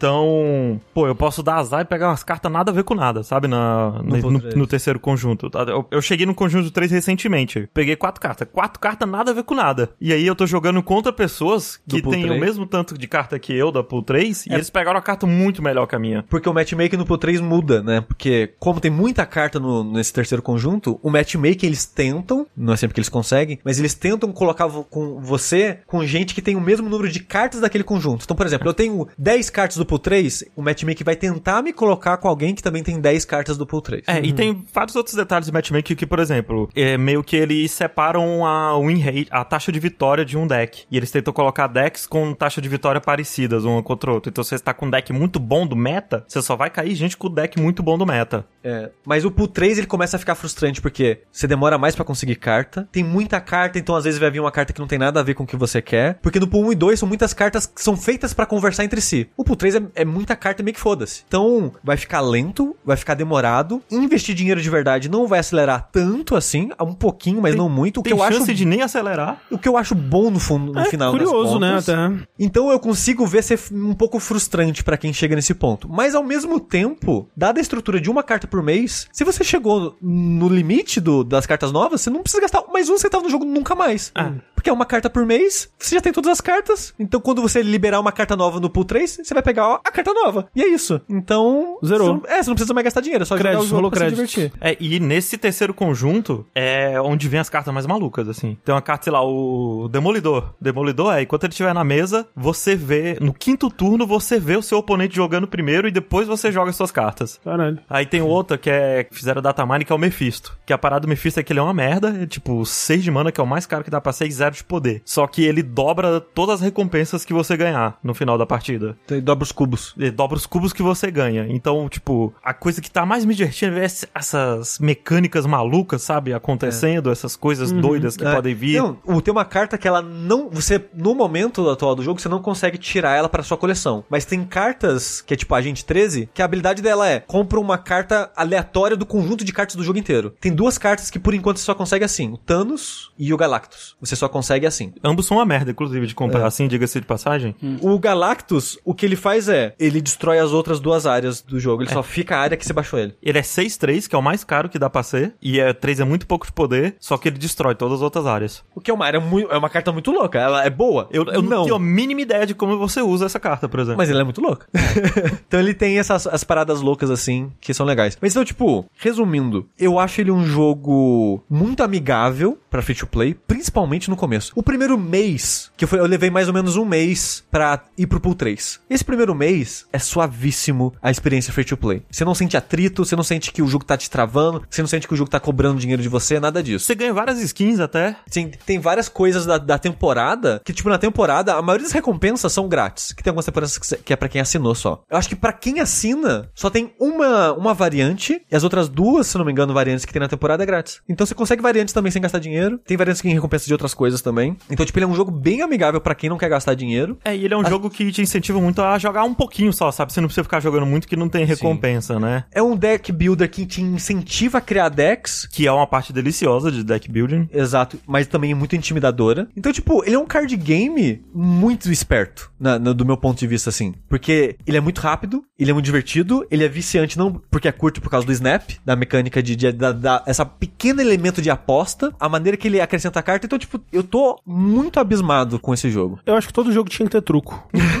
Uma mecânica de truco, assim, eu acho que seria bom. Fazer o Marvel Snap feminista. Exato. Tem um truque feminista. Fazer um deck só com mulheres. É, quero saber, então... Tengu não jogou Marvel Snap. Eu joguei, mas joguei muito pouco. Ok. Eu joguei, Que- tipo, eu nem, eu nem saí das lutas contra os bots, assim. O que, que você acha desse, desse jogo de cartinha pra jovem agora? Não se faz mais jogo de carta como não se faz, não antigamente. se faz. Pessoal, a gente quer, quer papelão na mão, entendeu? quer, quer falar assim, é, gritar na mesa e colar a carta na testa do, do, do, do coisa assim. É zap, porra. Esse jogo tem isso. Mas desculpa, Tengu, é que só pra, antes que eu esqueça a pergunta da pessoa. Por enquanto, só tem o ranqueado pra você jogar. Não É. tem lista de amigo, não tem como jogar com amigo, não Mas tem casual. Mas disseram que estão fazendo já. É, vai ter tudo isso. Vai ter jogar com amiguinho, vai ter casual, vai ter outros modos de jogo, caralho, a quatro. É. Mas no momento não existe isso. Quero saber de notas navais. Mas o Tengu, o Tengu não terminou. Não, de- ele tava, tava falando do, do Não, jogo não, de, mas- de colocar carta na testa. Isso, não, mas eu, eu achei legal. Eu achei, eu achei bem legal. O problema pra mim é que quando você chega na parte de apostar e tal, eu fico ansioso e eu paro de jogar. Ah, justo. Ah, eu não sei. É tipo, eu vejo. Eu, não é que eu vejo, eu, eu vi alguma vez ou outra. Eu ainda não criei o hábito de assistir partidas de Snap, que não é tão divertido de assistir, curiosamente. É muito divertido Ah. de jogar, mas não é tão de assistir. Por que você acha? Eu não sei, talvez porque é muito rápido as partidas. De vez em quando eu sei. vejo assim, eu- porque eu gosto de ver da Pool 3, né? Eu fico, nossa, olha essa carta que eu nunca vi na minha vida e esse cara É. tá usando. Então, tipo, eu assisto de vez em quando, mas não é que nem Hearthstone que virou um hábito pra mim de assistir, sabe? Sim. Eu parei de jogar Hearthstone há quatro anos, mas eu continuo assistindo. Sei. Mas tem gente que tá no, no rank máximo, que é o infinito lá, e o chat pergunta: Ah, nossa, não sou bom em dar snap. O cara fala, também não. Eu ainda não. Eu, eu, eu sinto que eu não dominei a hora certa de dar snap, esse tipo de coisa. É, então eu- é um processo que a comunidade tá aprendendo ainda também. Não, eu só peguei, eu peguei o rank 70, né? Que vai de 0 a 100, eu peguei 70, mas eu só consegui pegar porque eu parei de, de apostar, porque apostar me deixava nervoso. Porque eu pensava, se eu ganhar essa, eu subo por 70, é agora, e eu jogava mal. Mas é. É. assim que tem que viver aí, acho. Tem que apostar tudo sempre. Mas- Notas. Nota na mais, Sushi. Eu acho ele muito interessante, apesar que ele não inventou essa parada de, de duelar, né, as cartas em, em- em conjuntos, né, tem vários card games físicos que, que tem essa lógica, tem card game digital, tipo, o Artifact que tinha essa lógica, tipo, ele é uma parada de Marvel que, né, porra, né, mais batido do que isso é... Mas mas pior que tá me deixando interessado pela Marvel. Mas é tipo, jogo. mim, é um empecilho. Eu fui porque era o Ben Brode dirigindo, é, o pessoal do Ace Hearthstone é, fazendo, É. e me pegou pelas mecânicas. Não, o Pelux ficou tão vidrado na Marvel que ele assistiu todos os filmes de X-Men por causa desse jogo. Caralho, pelo. É, ele assistiu seguido, assim, um consecutivo, um depois do outro. Então, tipo, pra interessância pra mim, a, a Marvel tira um pouquinho, mas ganha um pouquinho também e fica elas por elas no uso dos personagens, que é muito bem feito como eles fazem isso. Então, eu vou mandar um, eu vou mandar um B8. Ó, B8. top.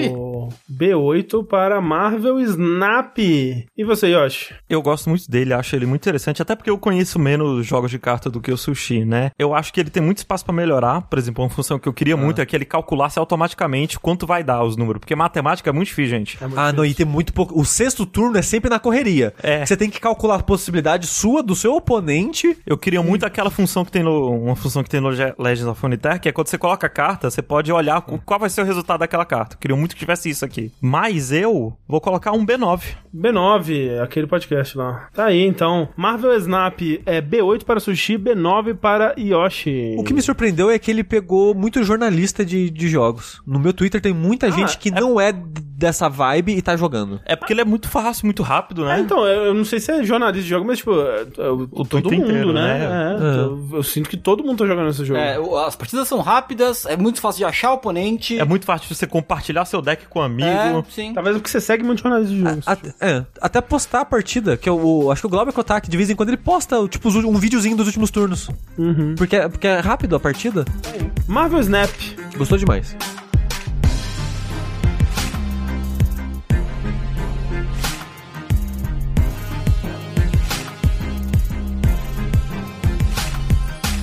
Esse é o nosso último jogo da noite. Estamos aqui batendo as 3 horas de gravação. Meu Deus. Mas eu preciso saber. Eu preciso, eu, tenho, eu preciso disso para mim. Eu preciso que Tengu me fale sobre Soul Hackers 2. Rapi- rapidamente, então, pra não passar muito da, da hora. Não, pode passar da hora. Quando você buta Soul Hackers 2 no seu PlayStation, console PlayStation, aparece assim, né? Quando você lança o jogo, ele aparece, né? Uma imagenzinha assim, enquanto o console tá pensando no fundo pra antes de lançar. Quando você faz isso no Soul Hackers 2, aparece uma ilustração bem grande da, da Ringo, que é linda e perfeita, né? É uma personagem de Soul Hackers 2. É a minha, isso, é a protagonista do Soul Hackers 2. Então. Ela já é minha esposa, desde então, desde já, né? E aí, mas o mais interessante que isso, é aparece assim uma marquinha assim do, do lado, assim, Made with Unity. Ah, Curioso. Isso diz muito sobre o jogo. Que curioso. Porque imagina o- Soul Hackers é tipo, imagina um Persona feito com um dozeavos da, do, do, do, do, do, Do orçamento. do orçamento. Feito com 12, 2 centos de coxinha e um Isso, dólar. e um, um, um pacote de bolacha Maria e um suco. que Soul Hackers 2, ele também é um spin-off de Shin Megami Tensei, correto? Correto. Ele vem do Devil Summoner, que é um spin-off de Shin Megami Tensei. É do Devil Summoner veio... O Devil Summoner 2 é o Soul Hackers. Aí depois teve o Devil Summoner, que é o Kuzuno Haraido, que é o do Play 2, que é o do cara estiloso lá com, com a capinha. Aí saiu o Raido 2. E aí o Soul Hackers 1 saiu, teve um remake pro 3DS. E agora o Soul Hackers 2. 2 vindo aí na, na, na rabeta do Persona 5 Royal, né? E do Shin Megami Tensei 5, É principalmente. verdade, verdade. né? Então, ele é uma experiência mais tradicional de, de Shin Megami Tensei. Quando eu digo isso, é pra não esperar algo Persona, porque ele não tem... Apesar de ter, ter eventos sociais, ele não tem muitos de Persona. Ele é mais um dungeon crawler. Ele é mais um Isso, isso. Mas ele, é, as dungeons não são, não são geradas proceduralmente, o que ainda bem, graças a Deus. É que Persona era também, né? Era, né? Mas é um jogo que tem muitas. Inclusive, hoje saiu uma, um- uma atualização pra corrigir várias coisas esquisitas do jogo. Por exemplo, ele não tinha botão de correr. Eita. Por algum motivo, sei lá. E por algum motivo, tipo, o mapa do, do, do- da- das dungeons, ele é meio diabo, ele fica na sua cara, assim, meio transparente.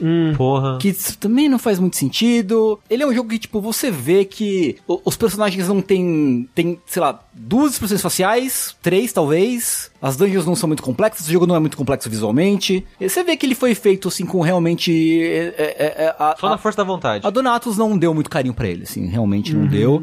Mas eu tô gostando muito. Eu, eu comecei achando esquisito, é, foi um, um pouco difícil passar das, dessa barreira visual dele, dessa barreira técnica dele, assim. É que assim, ele. é, Eu acho que você sente isso quando você vai vendo o modelo de personagem, né? Aham. Animação e tudo mais, assim. Sim. Mas é porque quando você fala, quando você falou de Unity, eu já tava esperando aqueles menus de Unity e tudo mais. e, tipo, batendo o olho nele, você não fala, ah, é um jogo de Unity, né? Não, não, não, Você não, só- não. Mas você sente essas limitações mais nisso que você tava falando, né? De animação, é, do é mais no sentido de que, tipo, esse- essa galera não teve ou o tempo, ou o dinheiro, ou a expertise pra trabalhar num- em algum, alguma engine proprietária que a Atlus usa pra jogos maiores, projetos maiores. Então, é tipo, a gente quer fazer esse projeto, tá bom. Usa Unity, toma aqui 100 reais e vai, valendo, sabe? Mas mesmo assim, eu acho o jogo muito legal. Ele tem, por exemplo, um exemplo pra mim que é muito, muito claro disso. Quando você vai fundir os monstros, no Persona 5 você ia, por exemplo, lá no, no, no Velvet Room, aí tinha a execução por é, dama de ferro, execução por guilhotina. Você tinha uma animaçãozinha Aham. toda legal, show, né? Shin Megami Tensei 5 não tem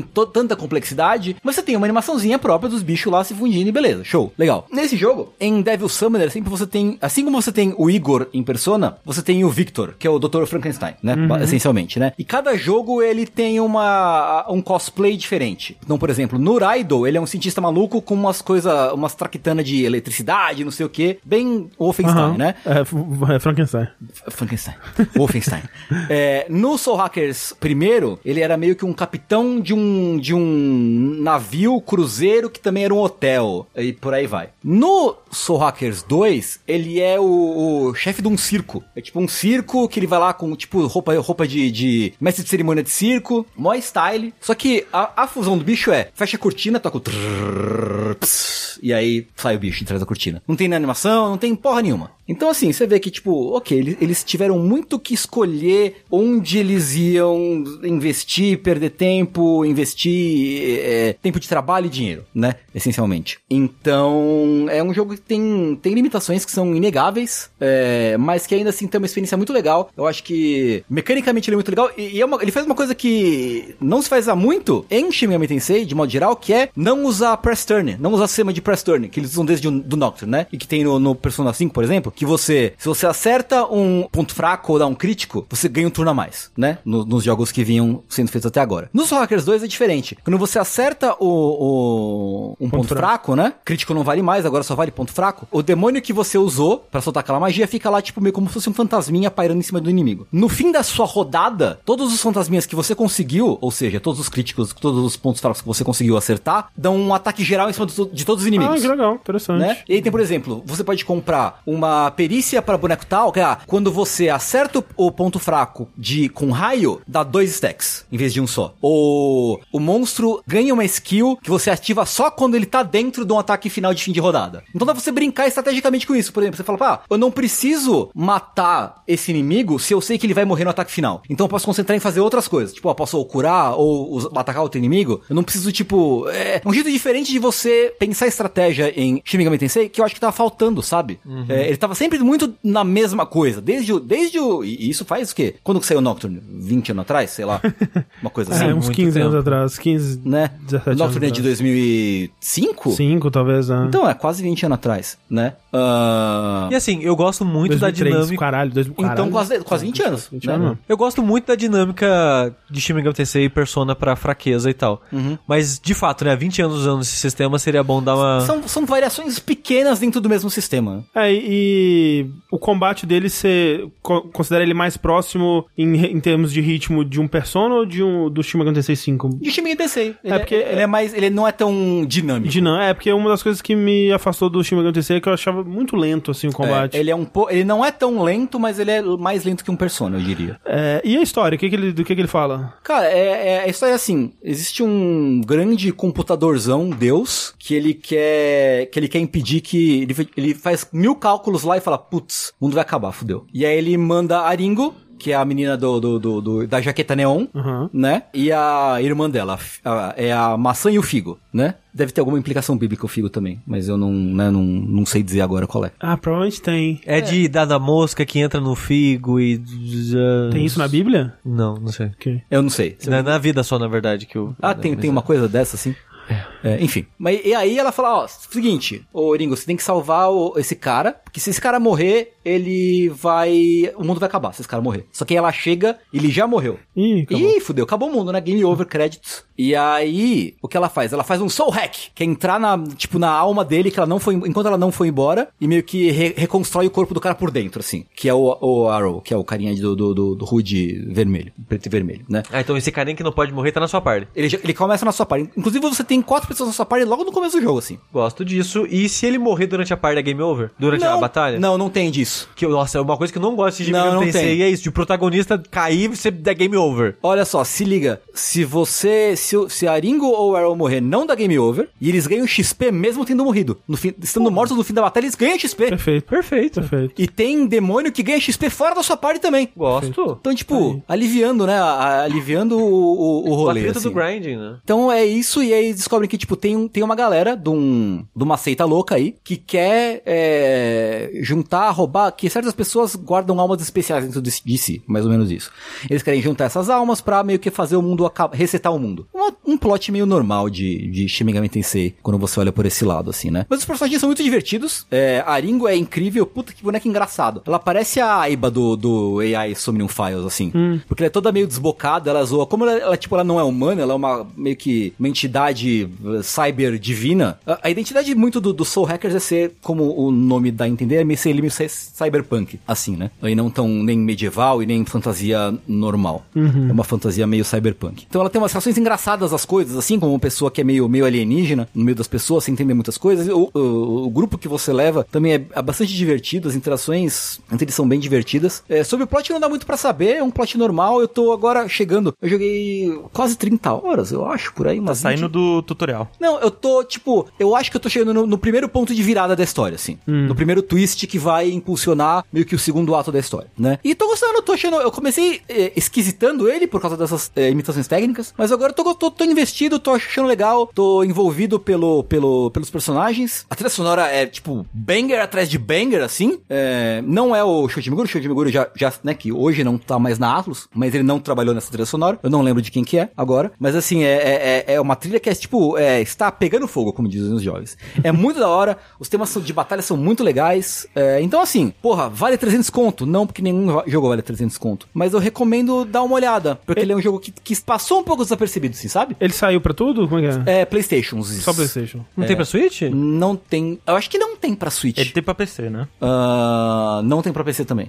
Ah, a Eleven muito bem falou, é do pessoal do, do Kate Okabe. É da Monaco. Ok, ok. Então, assim, é, é banger atrás de banger atrás de banger. ah, tem assim. pra PC e Xbox, então só não boa, tem então, pra Switch. Então é isso aí. Então, calem, estou. Cala boquitas pra mim, né? É, E, e tem o, o- a ambientação dele é nesse cy- cy- cyberespaço? É, é ela, isso? ela é toda meio, meio cyberpunk, é tipo como se fosse numa Tóquio do, do Blade Runner, sei lá, tá ligado? Ah, ok. Então, Mas as tipo, dungeons que esse- são... Ah, é. Esse lugar que tá mostrando no vídeo, por exemplo, que parece um ciberespaço assim, é, é o lugar das dungeons? Não, esse lugar é como se fosse o Mementos desse jogo. Ah, entendi. É tipo, são dungeons, ela- eles não são procedurais, tá? Sei. São dungeons fixas, de mapa fixo, né? Que são dungeons particulares de cada personagem, que você só consegue avançar à medida que você avança a história e os pontos de relacionamento que você tem com os personagens. Tá vendo que tem uma cena que tem uns, uns iconezinhos em cima, assim, com uns numerinhos? Tem eventos da história que você dá respostas que vão te dar mais ou menos pontos com cada personagem. Dependendo do nível que você tá com o personagem, você pode avançar mais na dungeon pessoal dele. E a coisa legal de verdade, eu acho, né? Que quanto mais você avança na dungeon pessoal do boneco, mais você ganha perícias únicas pra aquele personagem. Então, tipo, ah, um boneco X vai ter ah, uma skill que quando você mata absorve MP. Ou esse personagem específico vai ter uma skill que você consegue fugir mais rápido, mais fácil da dungeon, sabe? Então, tanto pra Ringo quanto pros bonecos da sua party, você consegue ir destravando skills únicas. E meio que.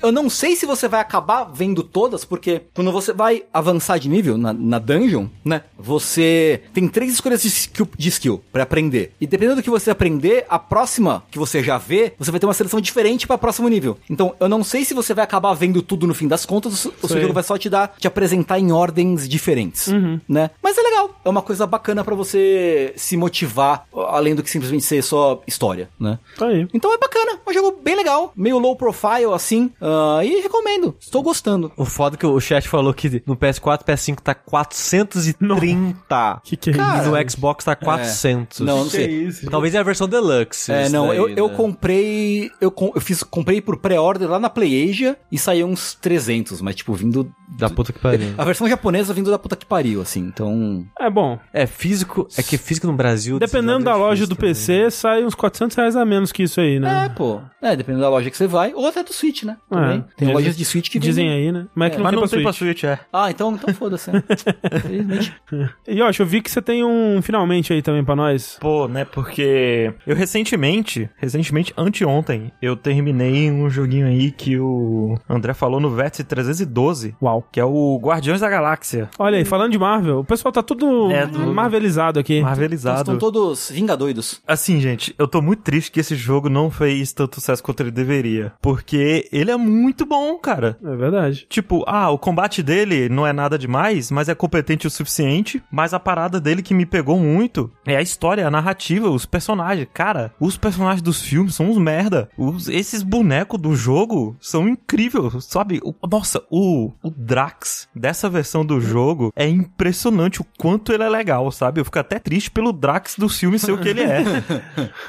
que basicamente é, você vai começar, você tem a sua trupezinha, você joga só com o Peter Quill, né, o, o Star-Lord, e você só dá comandos pros outros. O combate vai ser basicamente isso. Só que ele tem muito, mas muito foco em história, em decisão. Ele lembra um pouco é, Mass Effect em alguns momentos. Isso. né? Ele lembra um tanto de Mass Effect que você, ah, vai. Um boneco vai fazer um comentário você pode fazer uma resposta. Aí você tem um tempo pra responder. E aí esses comentários vão fazer alguns personagens gostar mais ou menos de você. E, assim, ele, o jogo pode muito bem estar me enganando, né? Mas se ele tá me enganando, foda-se, isso não importa. Porque na reta final dele eu senti muito que minhas decisões importavam, sabe? Eu, caralho, olha aí, ó, porque eu fiz isso, isso e isso, aconteceu isso, isso e isso, eu sou muito bom, O cara. importante é nunca mais rejogar. E você É. vive no, no seu mundo de fantasia. Nossa, e ele é um jogo que ele consegue ser muito tocante. É, então, é isso que eu. Tipo, ele, é- ele tem a parte engraçada, mas ele, quando ele quer ser emocionante e sério também, né? Ele faz muito bem. E, e ele é tão muito engraçado quanto muito tocante. Tipo, E adolescentes legais. pera, adolescentes? Uma adolescente. É, um então um adolescente legal. Por exemplo, é, falando um negócio mais sério aqui, eu perdi meu pai em fevereiro, né? E esse jogo ele fala muito sobre luto, sobre essa- esse tipo de coisa. E, pô, tem uma cena tão boa que envolve o Drax em luto e essas coisas que Ali é no- tão legal. No, no, no fim do mundo ali. Sim. É, essa cena. É. Pô, é, na- essa cena foi a primeira, assim, que me pegou. Sim, eu Que é um diálogo que eu, caralho, olha aí, né? Realmente. Mas aí tem outra depois, que tem uma cena que eu chorei horrores, assim, mais pra frente. E eu tô, fiquei muito triste que esse jogo não foi tão falado, não foi tão valorizado, provavelmente por causa do Vingadores, né? Que foi o que foi, e o pessoal não tava muito feliz com os jogos da Marvel pra esse daqui. Mas pra quem não jogou, gente, eu recomendo demais. Demais, demais, demais mesmo. Ele tem no Game Pass, ele dá pra você jogar ele pela nuvem. Ah, o Pelux, por exemplo, não tem placa de vídeo que roda ele, ele jogou todo pela nuvem, rodou lisinho, uma beleza. E É o futuro. é o futuro demais. Os jogos pela nuvem é muito futuro. Eu acho que as pessoas não estão aproveitando o quanto deveriam. E uma coisa que eu falei na época também, que eu acho que é a coisa que eu mais gosto nele, é a é o design de ficção científica dele, né? Tipo, Sim. os mundos, os monstros. Todos os planetas que você vai, todos os lugar, lugares que você vai, são todos muito legais, muito bonitos, muito ricos, muito vivos. Lembra, tipo, aqu- aquela sensação meio. A, a- as artes conceituais de No Man's Sky, digamos É, assim, não. né? Que é aqueles livros de ficção científica antigos, assim, né? Isso, tem vários lugares que, tipo, eu sou um cara que quase nunca usa modo fotografia, né? Uhum. E nesse jogo tinha umas áreas, assim, uns planetas tão bonitos que eu parava, assim, colocava num ângulo lá e parecia uma arte conceitual, sabe? Um Sim. momento de gameplay. Ele é muito, muito, muito bonito, assim, não só em local, né? O, as expressões, modelo dos personagens, o pelo dos bonecos é muito Nossa, bonito. O melhor cachorro dos videogames. O melhor cachorro dos videogames disparado, assim, o cachorro do jogo é incrível. Que tem carta no, no Marvel Tem, Snap. então, É. inclusive o Marvel Snap me deu spoiler de